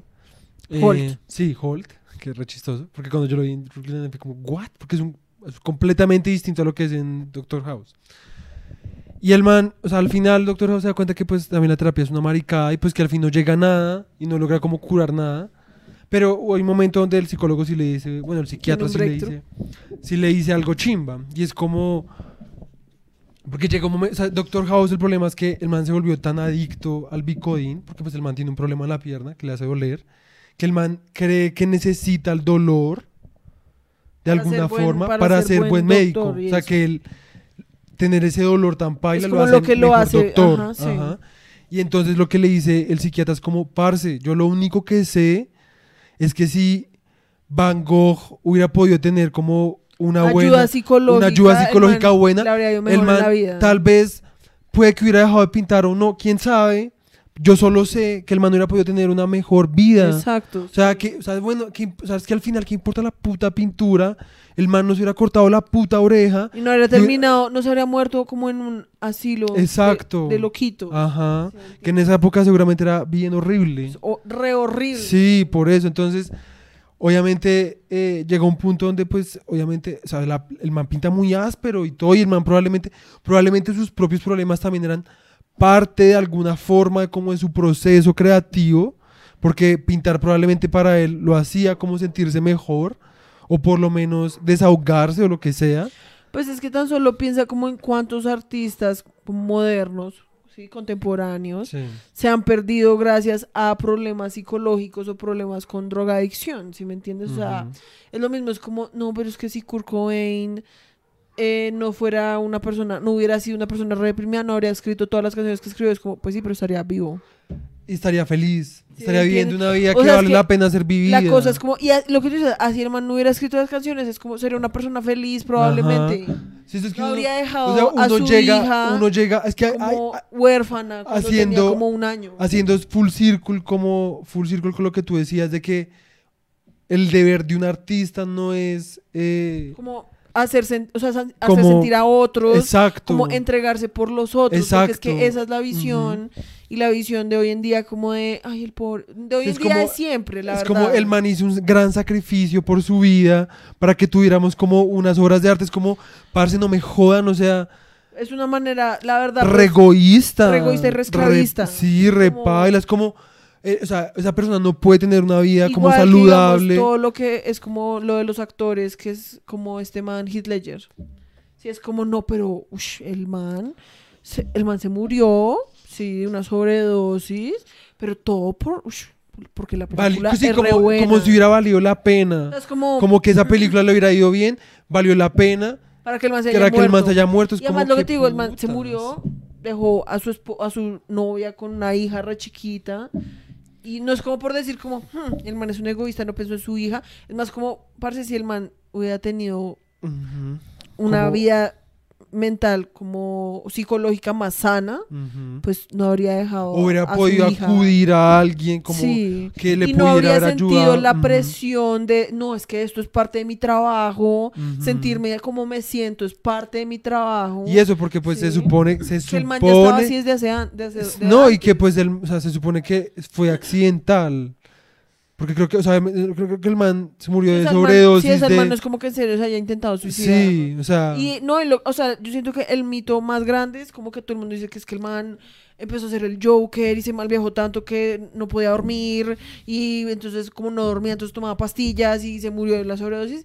El man ya estaba mal desde antes de empezar a ser el Joker. sí, El Joker probablemente lo que hizo fue que le exageró como su obsesión y pero el man ya tenía una cosa desde antes, ¿sí me entiendes? Porque pues qué Sí. putas, o sea, Joaquín Phoenix también hizo el Joker, el man no comía, el man y pues el man está vivo, ¿sí me Y está O bien, ya está gordito y ya está feliz. O sea, se casó, un Sí, hijo. ajá. ¿Sí me entiendes? No es como que, ay, no es que el Joker es un personaje poseído y, y endiablado y si cualquier Igual que persona Jack lo Nicholson, haga. o sea, Jack Nicholson se va a morir de causas naturales, o sea, el man ahorita ya está, o sea, el man duró toda su vida bien, yo no sé si mantenga problemas o no psicológicos, me imaginaría que sí, porque pues quién no, quién no en ese, en ese medio. Sí, pero pues me refiero a que, o sea, los artistas no se mueren. O sea, es que la cosa, lo que tú dices, la cosa paila es verlo como, ay, él se sacrificó, pero miren la pieza tan hermosa que nos dejó y es como, Sí, no. parce, no sería, o sea, lo que hemos hablado resto es porque pues nosotros somos refans de Nirvana y pues obviamente pues de Kurt Cobain. Uno dice como, parce, imagínate de todo lo que nos perdimos. Sí, o sea, porque uno puede decir como, no, pues es que si el man hubiera sido una persona feliz, no, te- no habría escrito todo lo que, escri lo que escribió y es como, pues sí, pero probablemente hubiera podido haber hecho más música, haber Sí. sacado cosas más ásperas, si me Ujú. entiendes? O sea, o sea, tan solo la canción, la, la de I Know You're Right, uno escucha esa canción y uno es como re... Es o sea, re- imagínate sí, en serio todo lo que hubieran podido haber hecho después. sí. Sí, o sea, todo lo que ha hecho Dave Grohl tan solo. ¿sí? No, y, es, que... como es repaila pensarlo como ay no pero por lo menos Es no que es que sin incluso- el sufrimiento Kurt Cobain no, se, no hubiera sido nada uno puede ir- hubiera sido nada Uno puede ir más lejos y decir como si el man hubiera tenido una vida desde el principio más saludable, más tranquila, tal vez no hubiera hecho la misma música, pero probablemente igual hubiera hecho buena música. sí exacto Porque pues el man tenía el don, o sea, el man, el man se esforzó y aprendió guitarra y le gustaba la música y por eso también pudo como hacer cosas chimbas. No, y el man pues, tenía, el man era recreativo, punto final. El man hubiera podido hacer cualquier cosa con eso, ¿sí? no y pues además en últimas lo que decíamos en últimas eso es lo de menos ¿sí me Exacto? O sí, sea, sí, sí. es repaila cuando uno empieza como a decir como no pues o sea, menos mal, el man tenía depresión, repaila, el man, menos mal tenía todo eso, porque Sí, no. sin eso hubiera sido un don nadie. Sí, es como, o sea, tú estás como prácticamente como lucrándote de una persona que está re mal como mentalmente Ajá. y lo estás justificando y diciendo como no, pero ya escucharon el CD. es re bueno. ¿Sí me entiendes? O Sí, sea, Y pues es que a que ver, en o sea, últimas a mí me lo parece... de menos es eso, o sea, lo- en últimas lo de menos no es como, ay, qué alma tan torturada. Si es como, parce, ojalá no hubiera sido un alma torturada, hubiera podido vivir una vida tranquila. Así Sí. no hubiera hecho música, así no hubiera hecho nada, pero hubiera vivido una vida Y tranquila. pues es que yo siento que ahí está la diferencia entre uno ser un adolescente y ya pues entender el mundo. ¿sí? Ajá. Porque pues cuando uno, uno es un Pues, adolescente obviamente uno es como, re, ay, sí. y uno es como pues sí, a la mierda todo, sí, como yo siento lo que él sintió, gracias a él, ¿sí me entiendes? Poco huevonadas y racionalismos estúpidos. Y cuando uno llega acá a la adultez y uno tiene que enfrentarse al mundo real, uno es como, parce. O sea, si nomás hay veces donde uno, con todas las presiones que tiene, con todas las cosas que uno tiene, y eso que uno es, uno es privilegiado, sí, económicamente, y uno aún así a veces se siente emocionalmente como desgastado, y es difícil, o sea, uno a veces se siente ansioso y es difícil. Imagínate a personas que sí han vivido cosas pailas, como ese man, o como que- otras, otras más personas que ni siquiera son famosas. Y que simplemente sea como, ay, pero por lo menos estás haciendo algo con tu dolor. Exacto, exacto. Es como que putas, o sea, eso no es nada Y que eso además en chimba. últimas lo que genera es un ciclo como de lo que tú dices de Doctor House, que esa gente es como, no, pues no puedo dejar de sentirme mal, porque si me dejo, o sea, si me empiezo a sentir mejor, ya, nadie me va a querer, exacto. nadie me va a considerar interesante. Sí. Que es como nosotros nos vemos un podcast eh, que se llama Bad Friends, que son de dos comediantes gringos, que uno de ellos se llama Bobby Lee. Y Bobby Lee también ha sido lo mismo, un man que ha tenido resto de videos en su vida re densos, o sea, como re densos. Y el man muchas veces ha dicho eso, como muchos, muchos comediantes se rehusan a ir a terapia porque en serio consideran que su, o sea, que ser fucked up, ¿sí? Como tener problemas de psicológicos, mentales, lo que sea, es lo que los vuelve interesantes y lo que los vuelve chistosos. Sí. Sí, entonces les da miedo arreglarse, sí, como entre comillas, porque entonces ya van a ser personas normales y pues ya nadie va a querer Sí, escucharlos. pues porque y eso creen es un que... pensamiento, la verdad, repaila. Sí. Sí, pues porque creen que, o sea, que, o sea, el colmo del comediante es que la comedia se volvió su eh, mecanismo de defensa.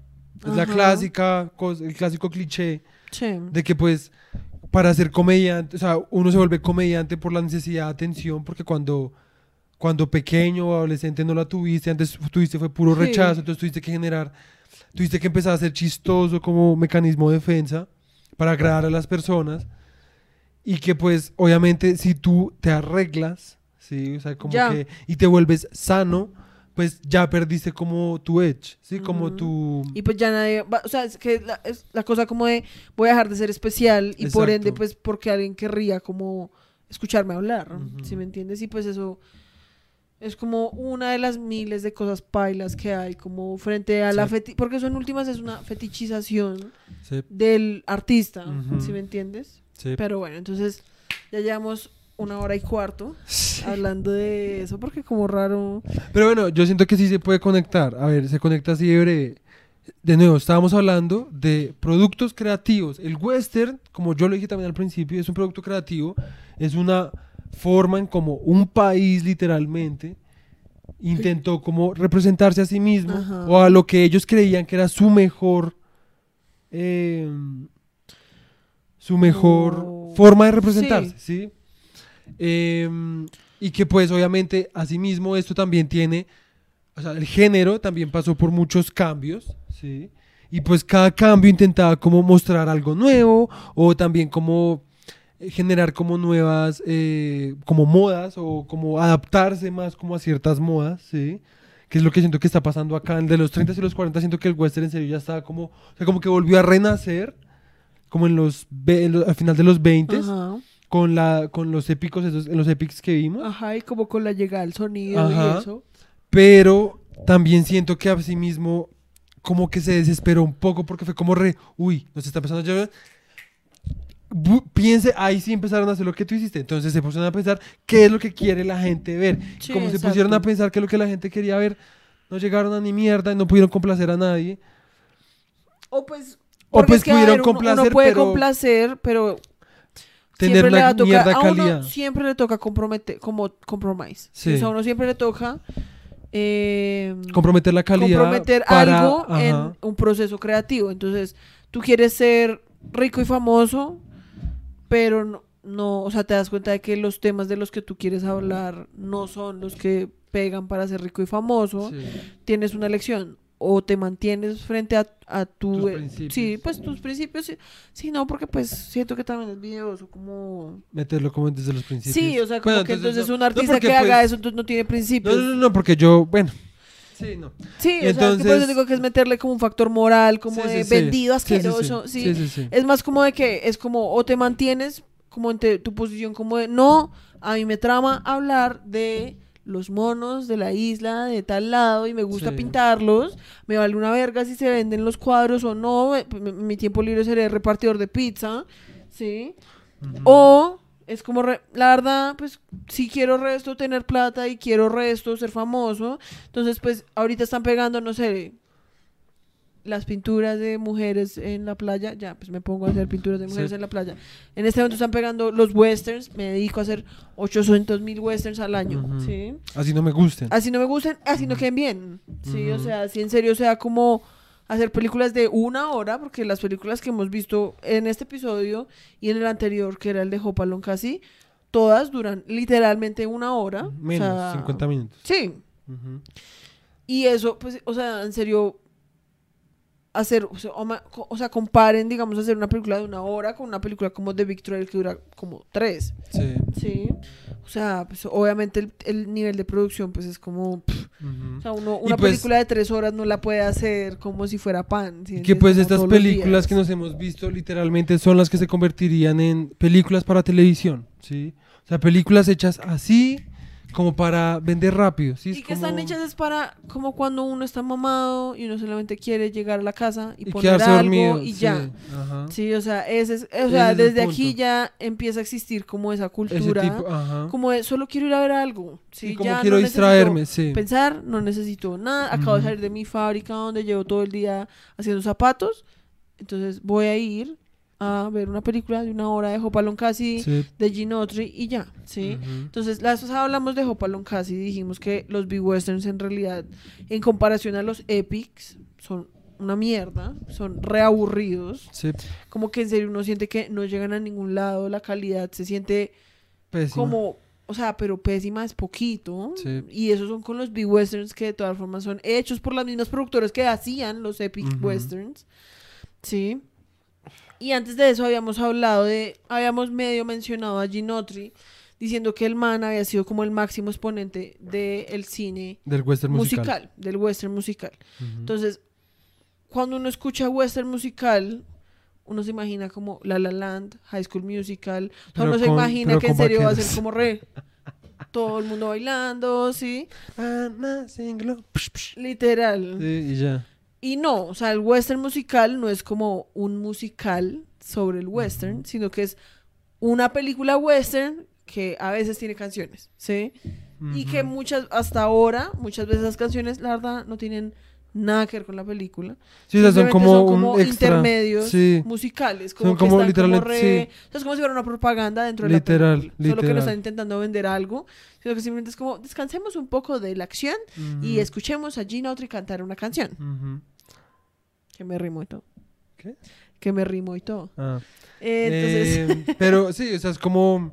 No, no sigue con lo que haces. nada, entonces, pues ya para empezar, entonces, hablemos entonces de Gene Autry, que sí, que fue como una de las también, así como hablamos de Tom Mix, de William Hart. Hace rato no hablábamos como de un actor así. ¿no? Porque Sí, pues, que se haya vuelto tan estrella. habían habido como muchos pequeños, muchos a los que les ha Mm. ido bien, ¿sí? pero Pero, ni- Gene Autry, o sea, es que después de Tom Mix no han habido más. no ha habido más. Sí, o sea, porque John Wayne creo que es más como en los 40, Ujú. entonces todavía no hemos llegado como, ¿sí? Sí, sí, sí. Entonces, ¿cómo apareció Gene Autry? Sí, entonces una productora llamada Mascot, antes de reorganizarse y convertirse en Republic, ¿sí?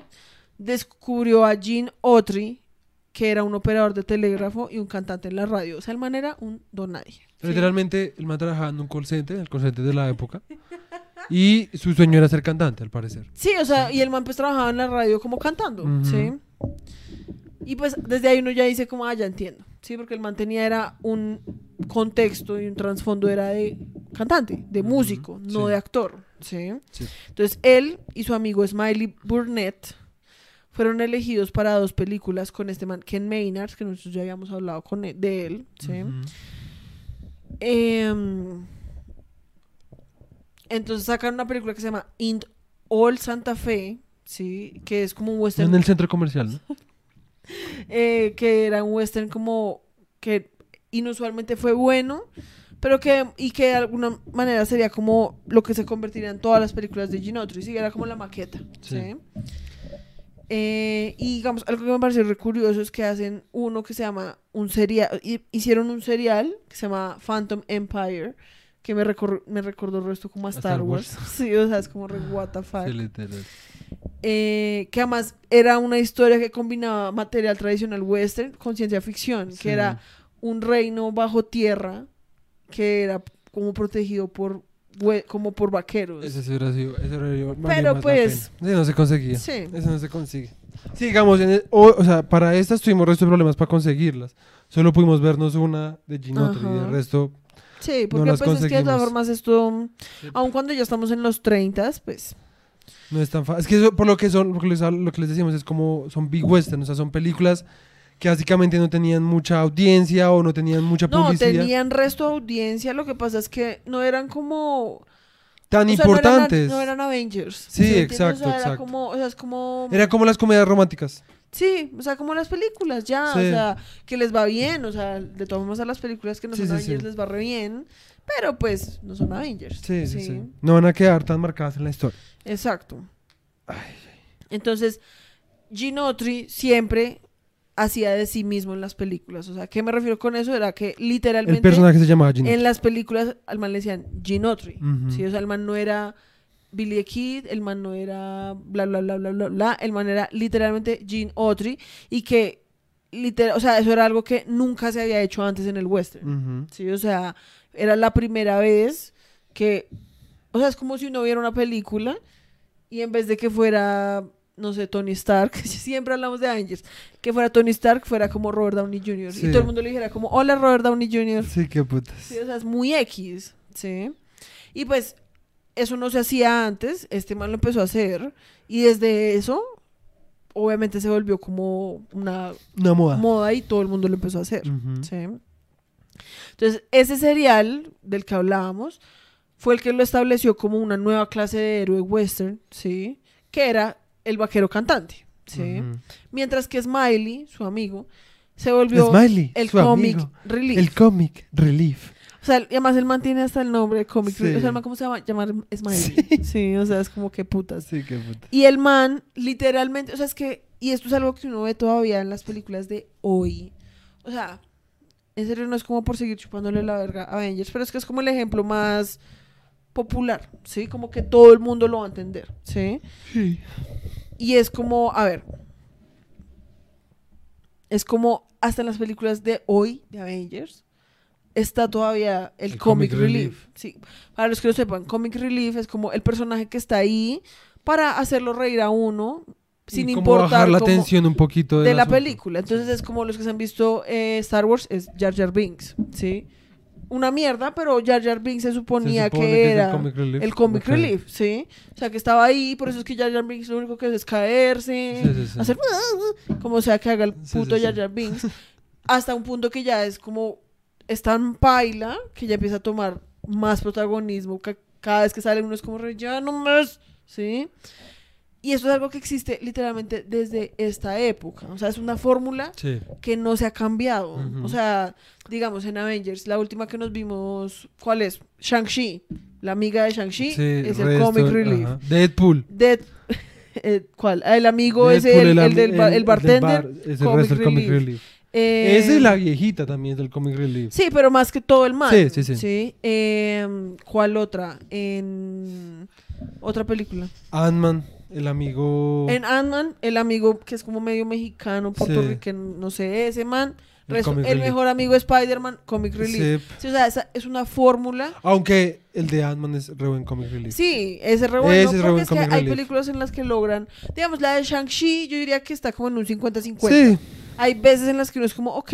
Y pues que por lo menos también le dan más protagonismo a la vieja de otras al- formas. y como que al final logran como ser como, re, mire, la vieja, no, su propósito no era solo ser el comic relief. También ayudó Sí. como a derrotar al y malo. al final Sí. logró, tuvo como su propia historia, como Ajá. de supo cómo encontrar su propio valor como Sí, persona, sí. ¿sí? Ajá. Ent- que era la primera vez que en realidad yo he visto eso en una película de Marvel. Porque en, en todas esas películas el comic relief Nunca está destinado a A ser ser un el comic relief. sí. O sea, el, el amigo de, de Spider-Man, el man, siempre dicen que el man es como the man in the chair, sí que es como su agente ahí tras bambalinas, el man nunca hace un culo. O sea, El man no solamente Un nunca hace un culo. sino que al final ya no es el, el man in the ya no chair. es nada. Sí, O sea, el man no es nada. El man antes estorba más que cualquier Sí. otra cosa, ¿sí? sí. Entonces es bastante curioso ver cómo hasta hoy en día es una forma una fórmula que no se ha cambiado en casi 100 años. ¿sí? Y que además a mí de por sí me parece que es una fórmula que me tiene hasta aquí. Pues hasta sale en el, en el Quijote de la Mancha. Sí, o sea, es una cosa Y absurda. todos, la- al- muchos son gorditos. sí, pues Sancho porque Panza, obviamente es como... El de Spider-Man, Sí. el de Ant-Man, el de Iron Man. Por alguna razón. Happy, sí. Happy es el comic relief y es gordito. Pues porque alguna razón es como, jaja, es gordito ya. O sea, Yo el solo hecho de que sea gordito relief. ya es como, jaja. Yo soy tu comic relief.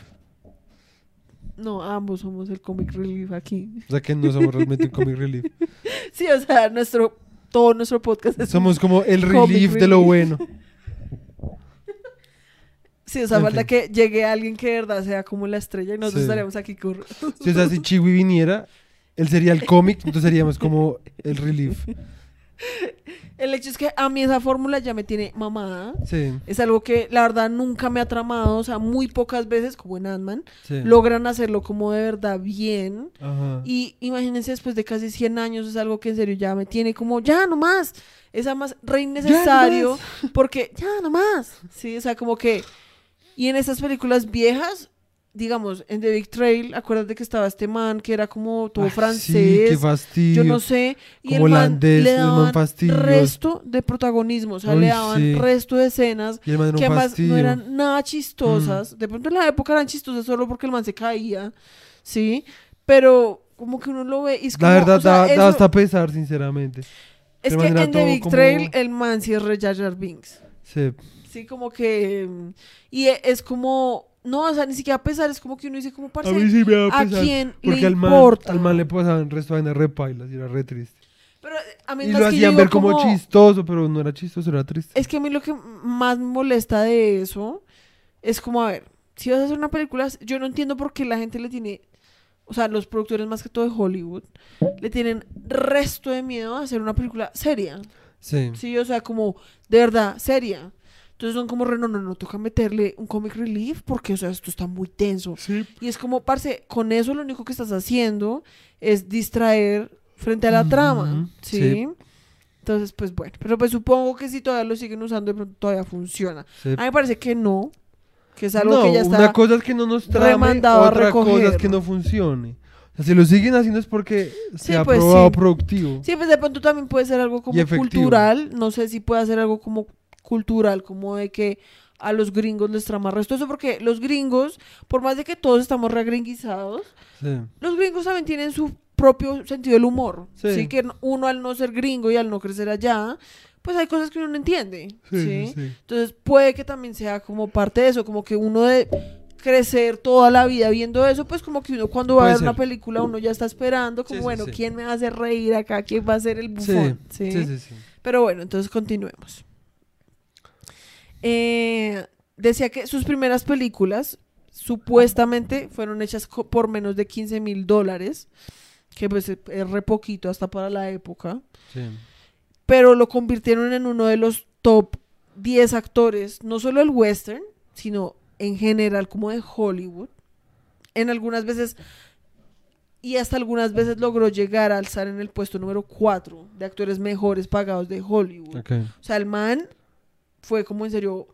un- o sea, el man sobrepasó a Tom Mix, el man Sí. sobrepasó a todos, porque además en esta época ya Hollywood no era lo que era con Tom Mix. ¿Sí me entiendes? Ya era Hollywood, ¿sí me entiendes? O sea, aquí ya estamos llegando a los 40, que pues es como la era, la era dorada de Hollywood. ¿Ah, sí? Sí. ¿Eran los 20? No, no porque digamos, Eh, No, pon era dorada de Hollywood. ay, no molestes. Marilyn. Era dorada de Hollywood. Pon era dorada de Hollywood. Qué fastidio. No, pon era dorada de Hollywood. Bueno, pues es que es Así resto de los 20 de los 60, pero pues eso no es como. pff, sí. De los 20 a los 60. Pero no, o sea, eso es, una, eso es demasiado. muy equivocada. No estaba tan equivocada. Estabas requete O sea, cuando yo digo era equivocada. dorada, me refiero a la era de Marilyn Monroe. ¿Y cuál es esa? De lo- las- la de los 40. No, la de los 50 es la de Marilyn Monroe. 50 y 60. Bueno. Estabas equivocada. Eso no tiene nada de malo. Esos perritos sí que son bien fastidiosos. No nos dejan El hecho es que obviamente también nada. tienen que ver resto como que en este momento Hollywood pues ya era un Más monstruo mucho sí. más grande de lo que era con Tom Mix o con Hart. Sí. Sí. El man hacía por lo menos ocho películas al año, que es un resto. Sí. Sí. Obviamente cuando uno piensa y dice como pues cada película duraba una hora.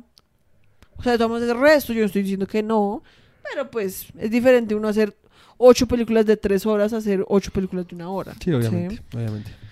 Em, Y, que pues también era más rudimentaria como persona ahora, porque es que ahora, ahora sí es mucho más difícil hacer una película en un año. O sea, es que ahora una película lleva desarrollándose como tres, do- tres o sí, dos años, como dependiendo años como, dependiendo como el tipo de película que sea, ¿sí me entiendes? Sí, o sea, literalmente yo creo que las películas de Marvel que van a salir ahorita las deben haber grabado en serio hace como... Desde Endgame. Sí, o sea, O sea, no, an- sí, desde como antes, sí.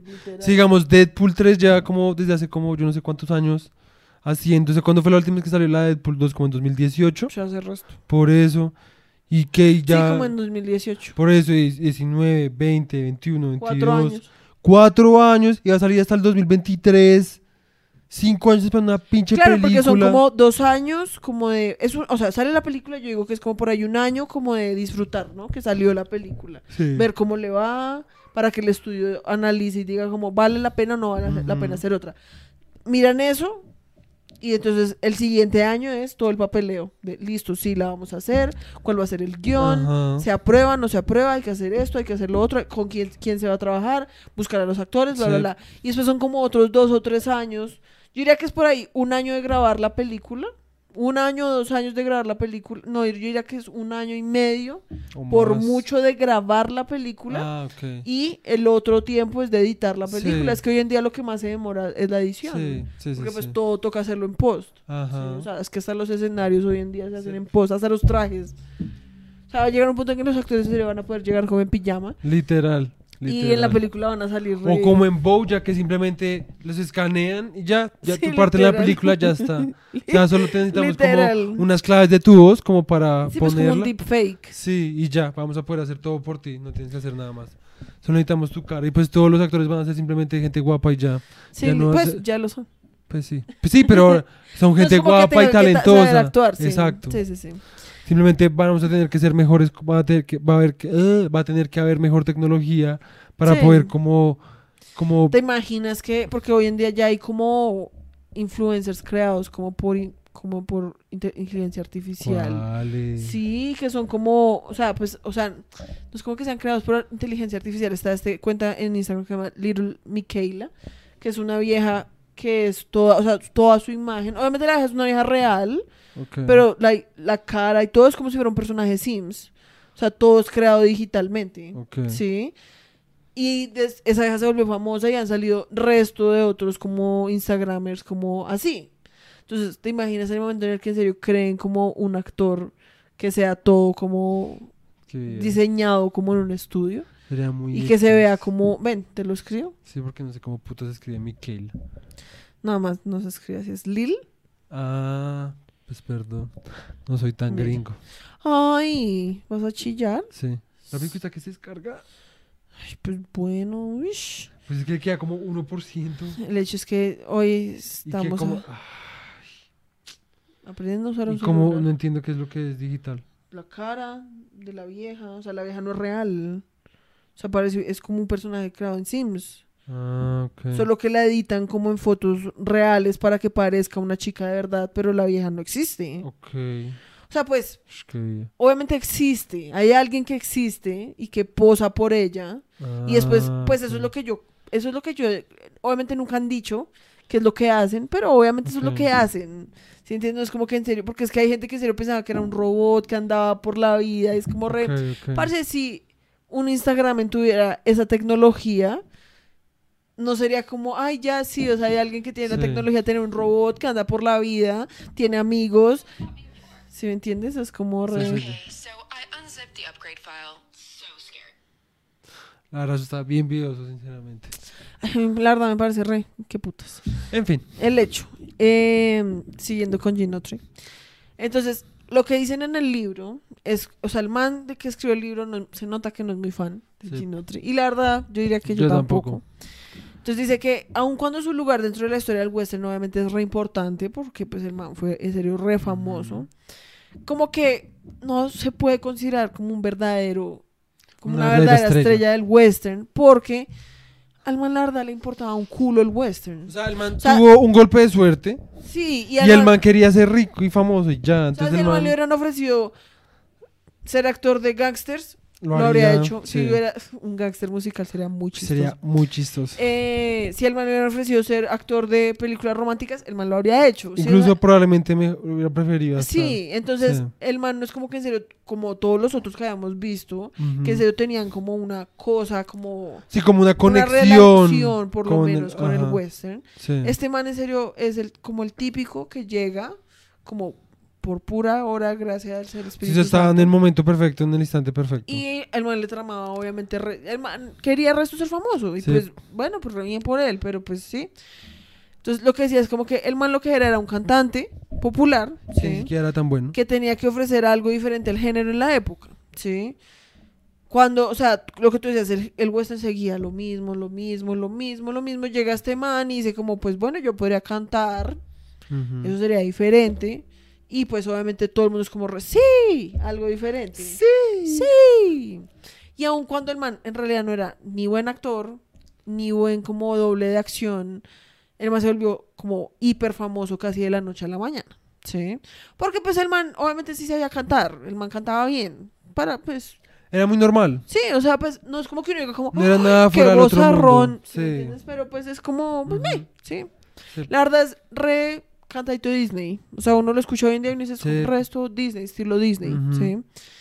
Entonces, em, también, pues, entra, entre más famoso se volvió, más plata le empezaron a dar para que hiciera sus películas.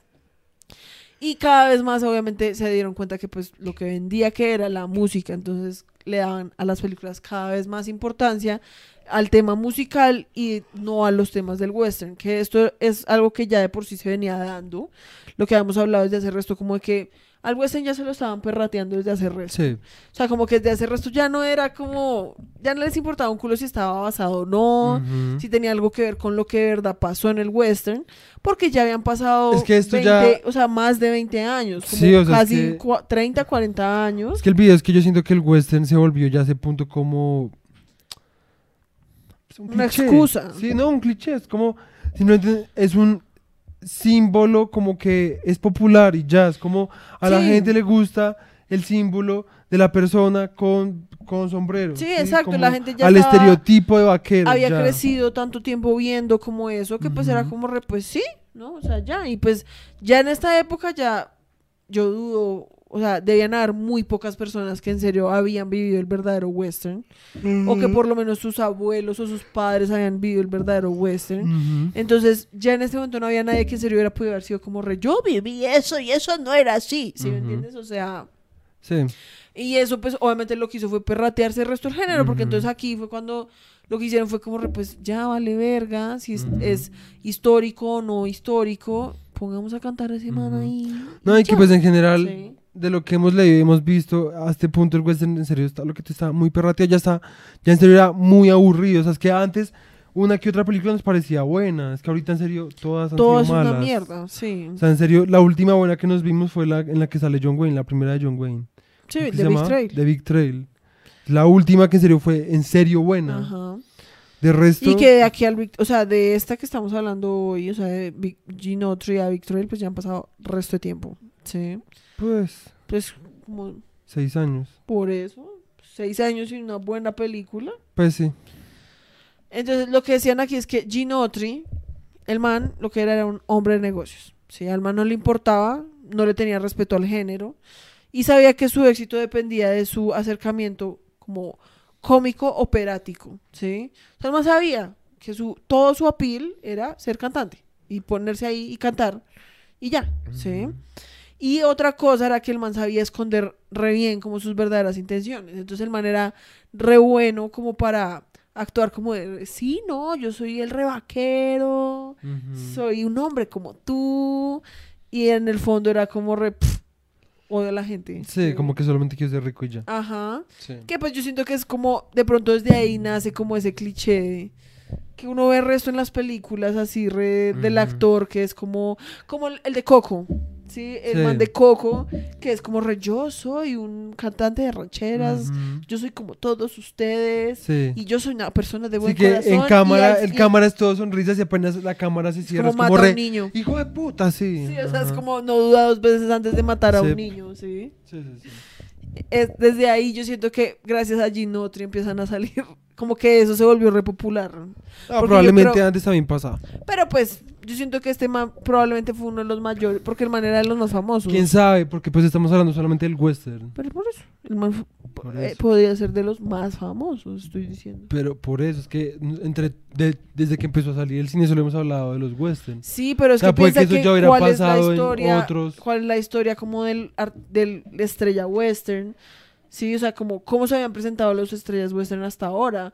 O sea, los manes antes eran todo lo contrario, los manes nunca se presentaban en sus películas como hola, soy Tom Mix, sino que muchas veces lo que hacían era que cogían sus personajes y se convertían en esos personajes estando por fuera de las películas. O sea, así de comprometidos, digamos, que estaban con su personaje.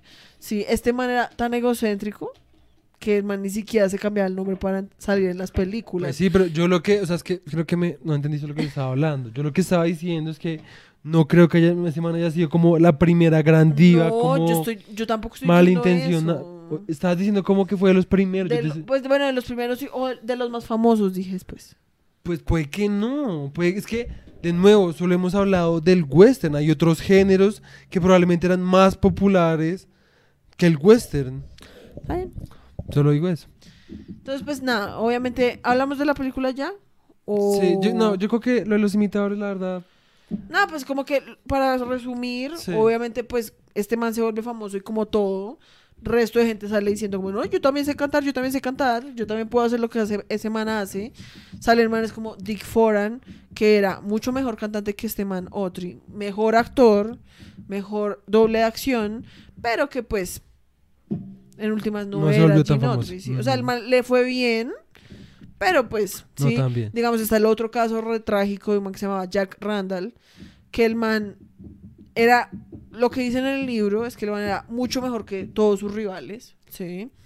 Pero el man literalmente llegó como un año muy tarde. O sea, el man cuando llegó al género, al- a la escena, ya todo el mundo estaba re- ¿sabes qué? Me vale una verga. Ya tus vaqueros saturado. cantantes. Sí. Porque es que se, lo, se notaba, es que a ver, como en serio las películas eran de una hora, en serio yo creo que eso debían sacar como películas y películas y Sí, películas de lo mismo sin una y parar. otra vez. sí. Y la trama en serio de estas películas es tan floja que en un año yo siento que uno ya está como, bueno, ya, o sea, ya no quiero saber más de tu puto vaquero cantante, me mamé.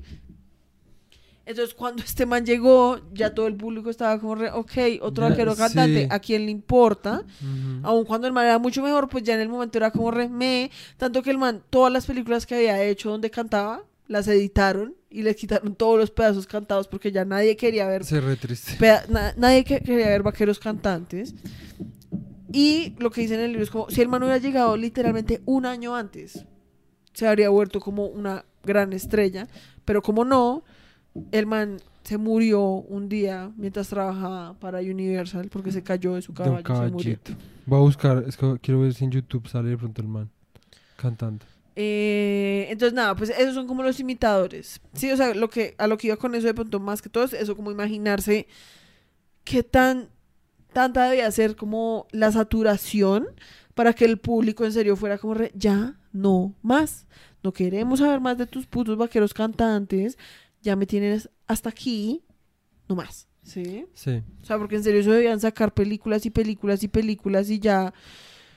Uy, no sé, debía llegar a un punto que yo era como re bueno, ya me mamaste. Pues me es lo que te digo, o sea, piensa que de todos modos lo estamos hablando de un género.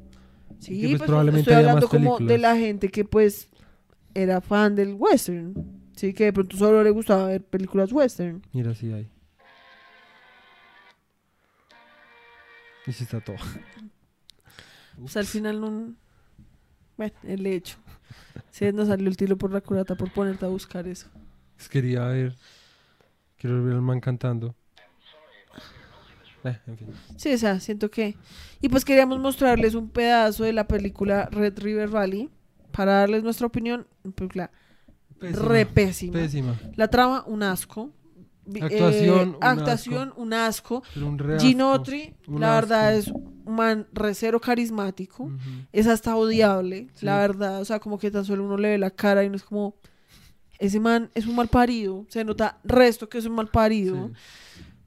Es recero amable, o sea, como re adorable. O sea, es como... Adorable Sí. no me refiero como re... Ah, sino como es que no se como- puede adorar. El man es sí. antes como que siento que el man no actúa bien y fuera todo lo único que uno puede ver es como que el man es reengreído y ya. Sí, literal. O sea, es y, lo único que yo sentí y como que el man. man, no, o sea, el man no tiene carisma, me Mm. parece a mí. O sea, digamos, no ve, y no es por seguir hablando y chupándose la verga a John Wayne. Uno ve a John Wayne en The Big Trail, que fue su primera película, que se notaba Ujú. que el man tampoco era como que, en ese momento se notaba que tampoco era como que supiera actuar resto, pero uno la ve y uno es como automáticamente, uno está como Ujú. re Uno cliquea, sí. Sí, uno está como re, quiero ver más de ese Sí, man. Sí. Y no solo porque estuviera guapo, sino porque el man tenía carisma. sí. Y porque estaba guapo, aceptarlo. El man también tenía resto de carisma. No, el man, la verdad, a mí el man se me hace muy buen actor. O sea, a mí en ese me parece que incluso actúa mucho mejor que en Stagecoach. la diligencia. Sí. A mi parecer. Sí, pues sí. O sea, me refiero a que es como, de todas maneras, su primera película, el man estaba re joven. Uno podría decir como, ni siqui- puede que ni siquiera haya sido su mejor trabajo. Sí, ya veremos si vemos más películas del man. Sí. Pero es algo que automáticamente uno, yo quedé enganchada, si me entiendes, Sí, como sí. ese man tiene una presencia en pantalla muy gonorrea. Sí. Pero pues ya, es que llevamos dos horas. Ya vamos dos horas, ya vamos conste dos horas. Pero es que ya vamos dos horas. Dos ¿Y ¿Por horas. qué gritas? ¿Por qué me empiezas? Es que ya empezaste, ya empezaste. Ahorita es que llevamos dos Quiero horas. dejar en claro que me grito. Llevamos dos horas. Bueno, tú si quieres no mostrarme la canción. No, pues muestra la canción y ya, chao. Tenemos demasiado tiempo hablando y pues obviamente la gente se va a mamar. Pues los que se maman se pueden ir. Entonces, esto es un pedacito de la canción Red River Valley. Que es la única canción que tocan Gene además. Y No, que pues es tocan chido. varias. Solo tocan Red River Valley. Después el, el, el sidekick también Ah, toca bueno, sí, otra. sí, sí, Después hay un pedazo en el que todos los obreros cantan otra. Ahí cantan Red River Valley otra vez. Bueno, pero pues cantan más. Que a ver, este es como literalmente como el mejor momento de la película. El único buen momento. Por de la eso, película. por eso a eso me refiero, es como que el mejor, momento. implica que hay otros buenos. No porque es el mejor, porque todos son malos. No, el mejor implica que hay otra gente buena, pero que hay entre todos esos buenos hay uno mejor. Hay uno que resalta más. Entonces el mejorcito. El único bueno. Porque ni siquiera es como Reush, es bueno. Sí, o sea, tampoco es algo que uno diga como, uff. Sí, eso es bueno, pero pues me. O sea, a mí me gusta el resto. A mí me parece re. Como que me da resto de. Nostalgia. Me recuerda el resto de mi niñez por alguna razón. Pero. Lo que yo te decía es como que a mí me parece que Woody, el de Toy Story, probablemente está basado resto en Ginotro. ¿Sabría qué? Pe- Busca. yo- pero no, no, no, ya, ya estamos en dos horas. Ay, busca, no seas fácil. Ya, ya pues, nos pasamos las bueno, dos entonces horas. ya, chao.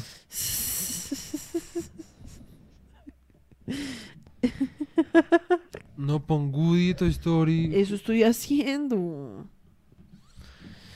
Perdón, es que el bebé ya necesita su tetero. Sí, yo. A ver, Sheriff Woody. Eh, características. No, toca buscar en inglés, que en inglés es donde verdaderamente dice development. Steve Jobs. Ah, verdad que era el fundador de Pixar. Eh, la la la. No, pero no dice. By a Casper the Friendly Ghost doll that Lasseter had when he was a kid.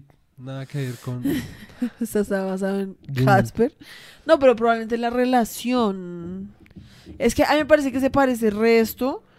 O sea, la música que muestran en esta película, en Red River Valley, se parece el resto a la música que mostraban en Toy Story 2 del show. Solo quiero decir que cuando te dije eso en privado, me dijiste como, sí. A mí me y ahora parece que, que sí. enfrente de todos A mí me fans, parece que sí no. se parece, pero la realidad muestra que no. Y la, la, la música, yo nunca te, yo nunca di- dije que sí me parecía. Porque si te pones a pensar cuál es la música, la de Yo soy tu amigo fiel. No, cuando. Tan solo yo soy tu amigo Fel, se parece el resto. No me parece. Claro que sí. Bueno, pues pero ya. bueno. Ay, bueno, el hecho. Qué final tan áspero. La tensión se puede Ah. sentir en el aire. Se llama Opiniones distintas, una discusión adulta. Ajá. Así puedes ponerla al podcast. Opiniones. ¿Sí?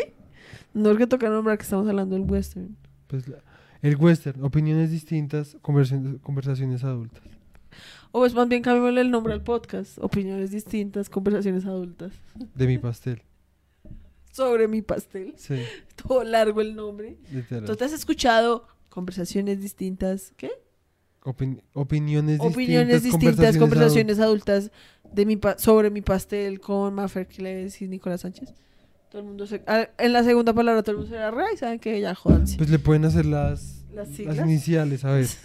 O de No es conversaciones. C no opiniones distintas. o de co o de coa C o de C a adultas C A o de S A P. S P sobre pastel. S P S P Están re malas. S P P N M Que es PNM. por Nicolás y Mafe. El hecho. Entonces, pues nada, ese fue nuestro podcast del día de hoy.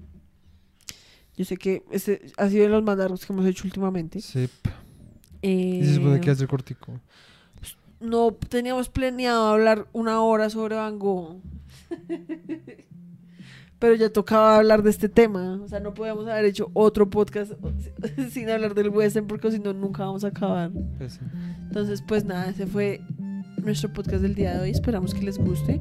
Recuerden de checar nuestro. chequear. Chequennos. eh, nuestro Radio Pastel. Radio Pastel. Radio Pastel. Pastel. Y nos veremos la otra semana con otro episodio. O pues no, ni siquiera nos vemos como el domingo con otro episodio. Si nos vemos el domingo con otro episodio, porque este lo subimos el miércoles. Ah, ok. Y nos vemos el domingo Con otro episodio. con otro episodio. Ok.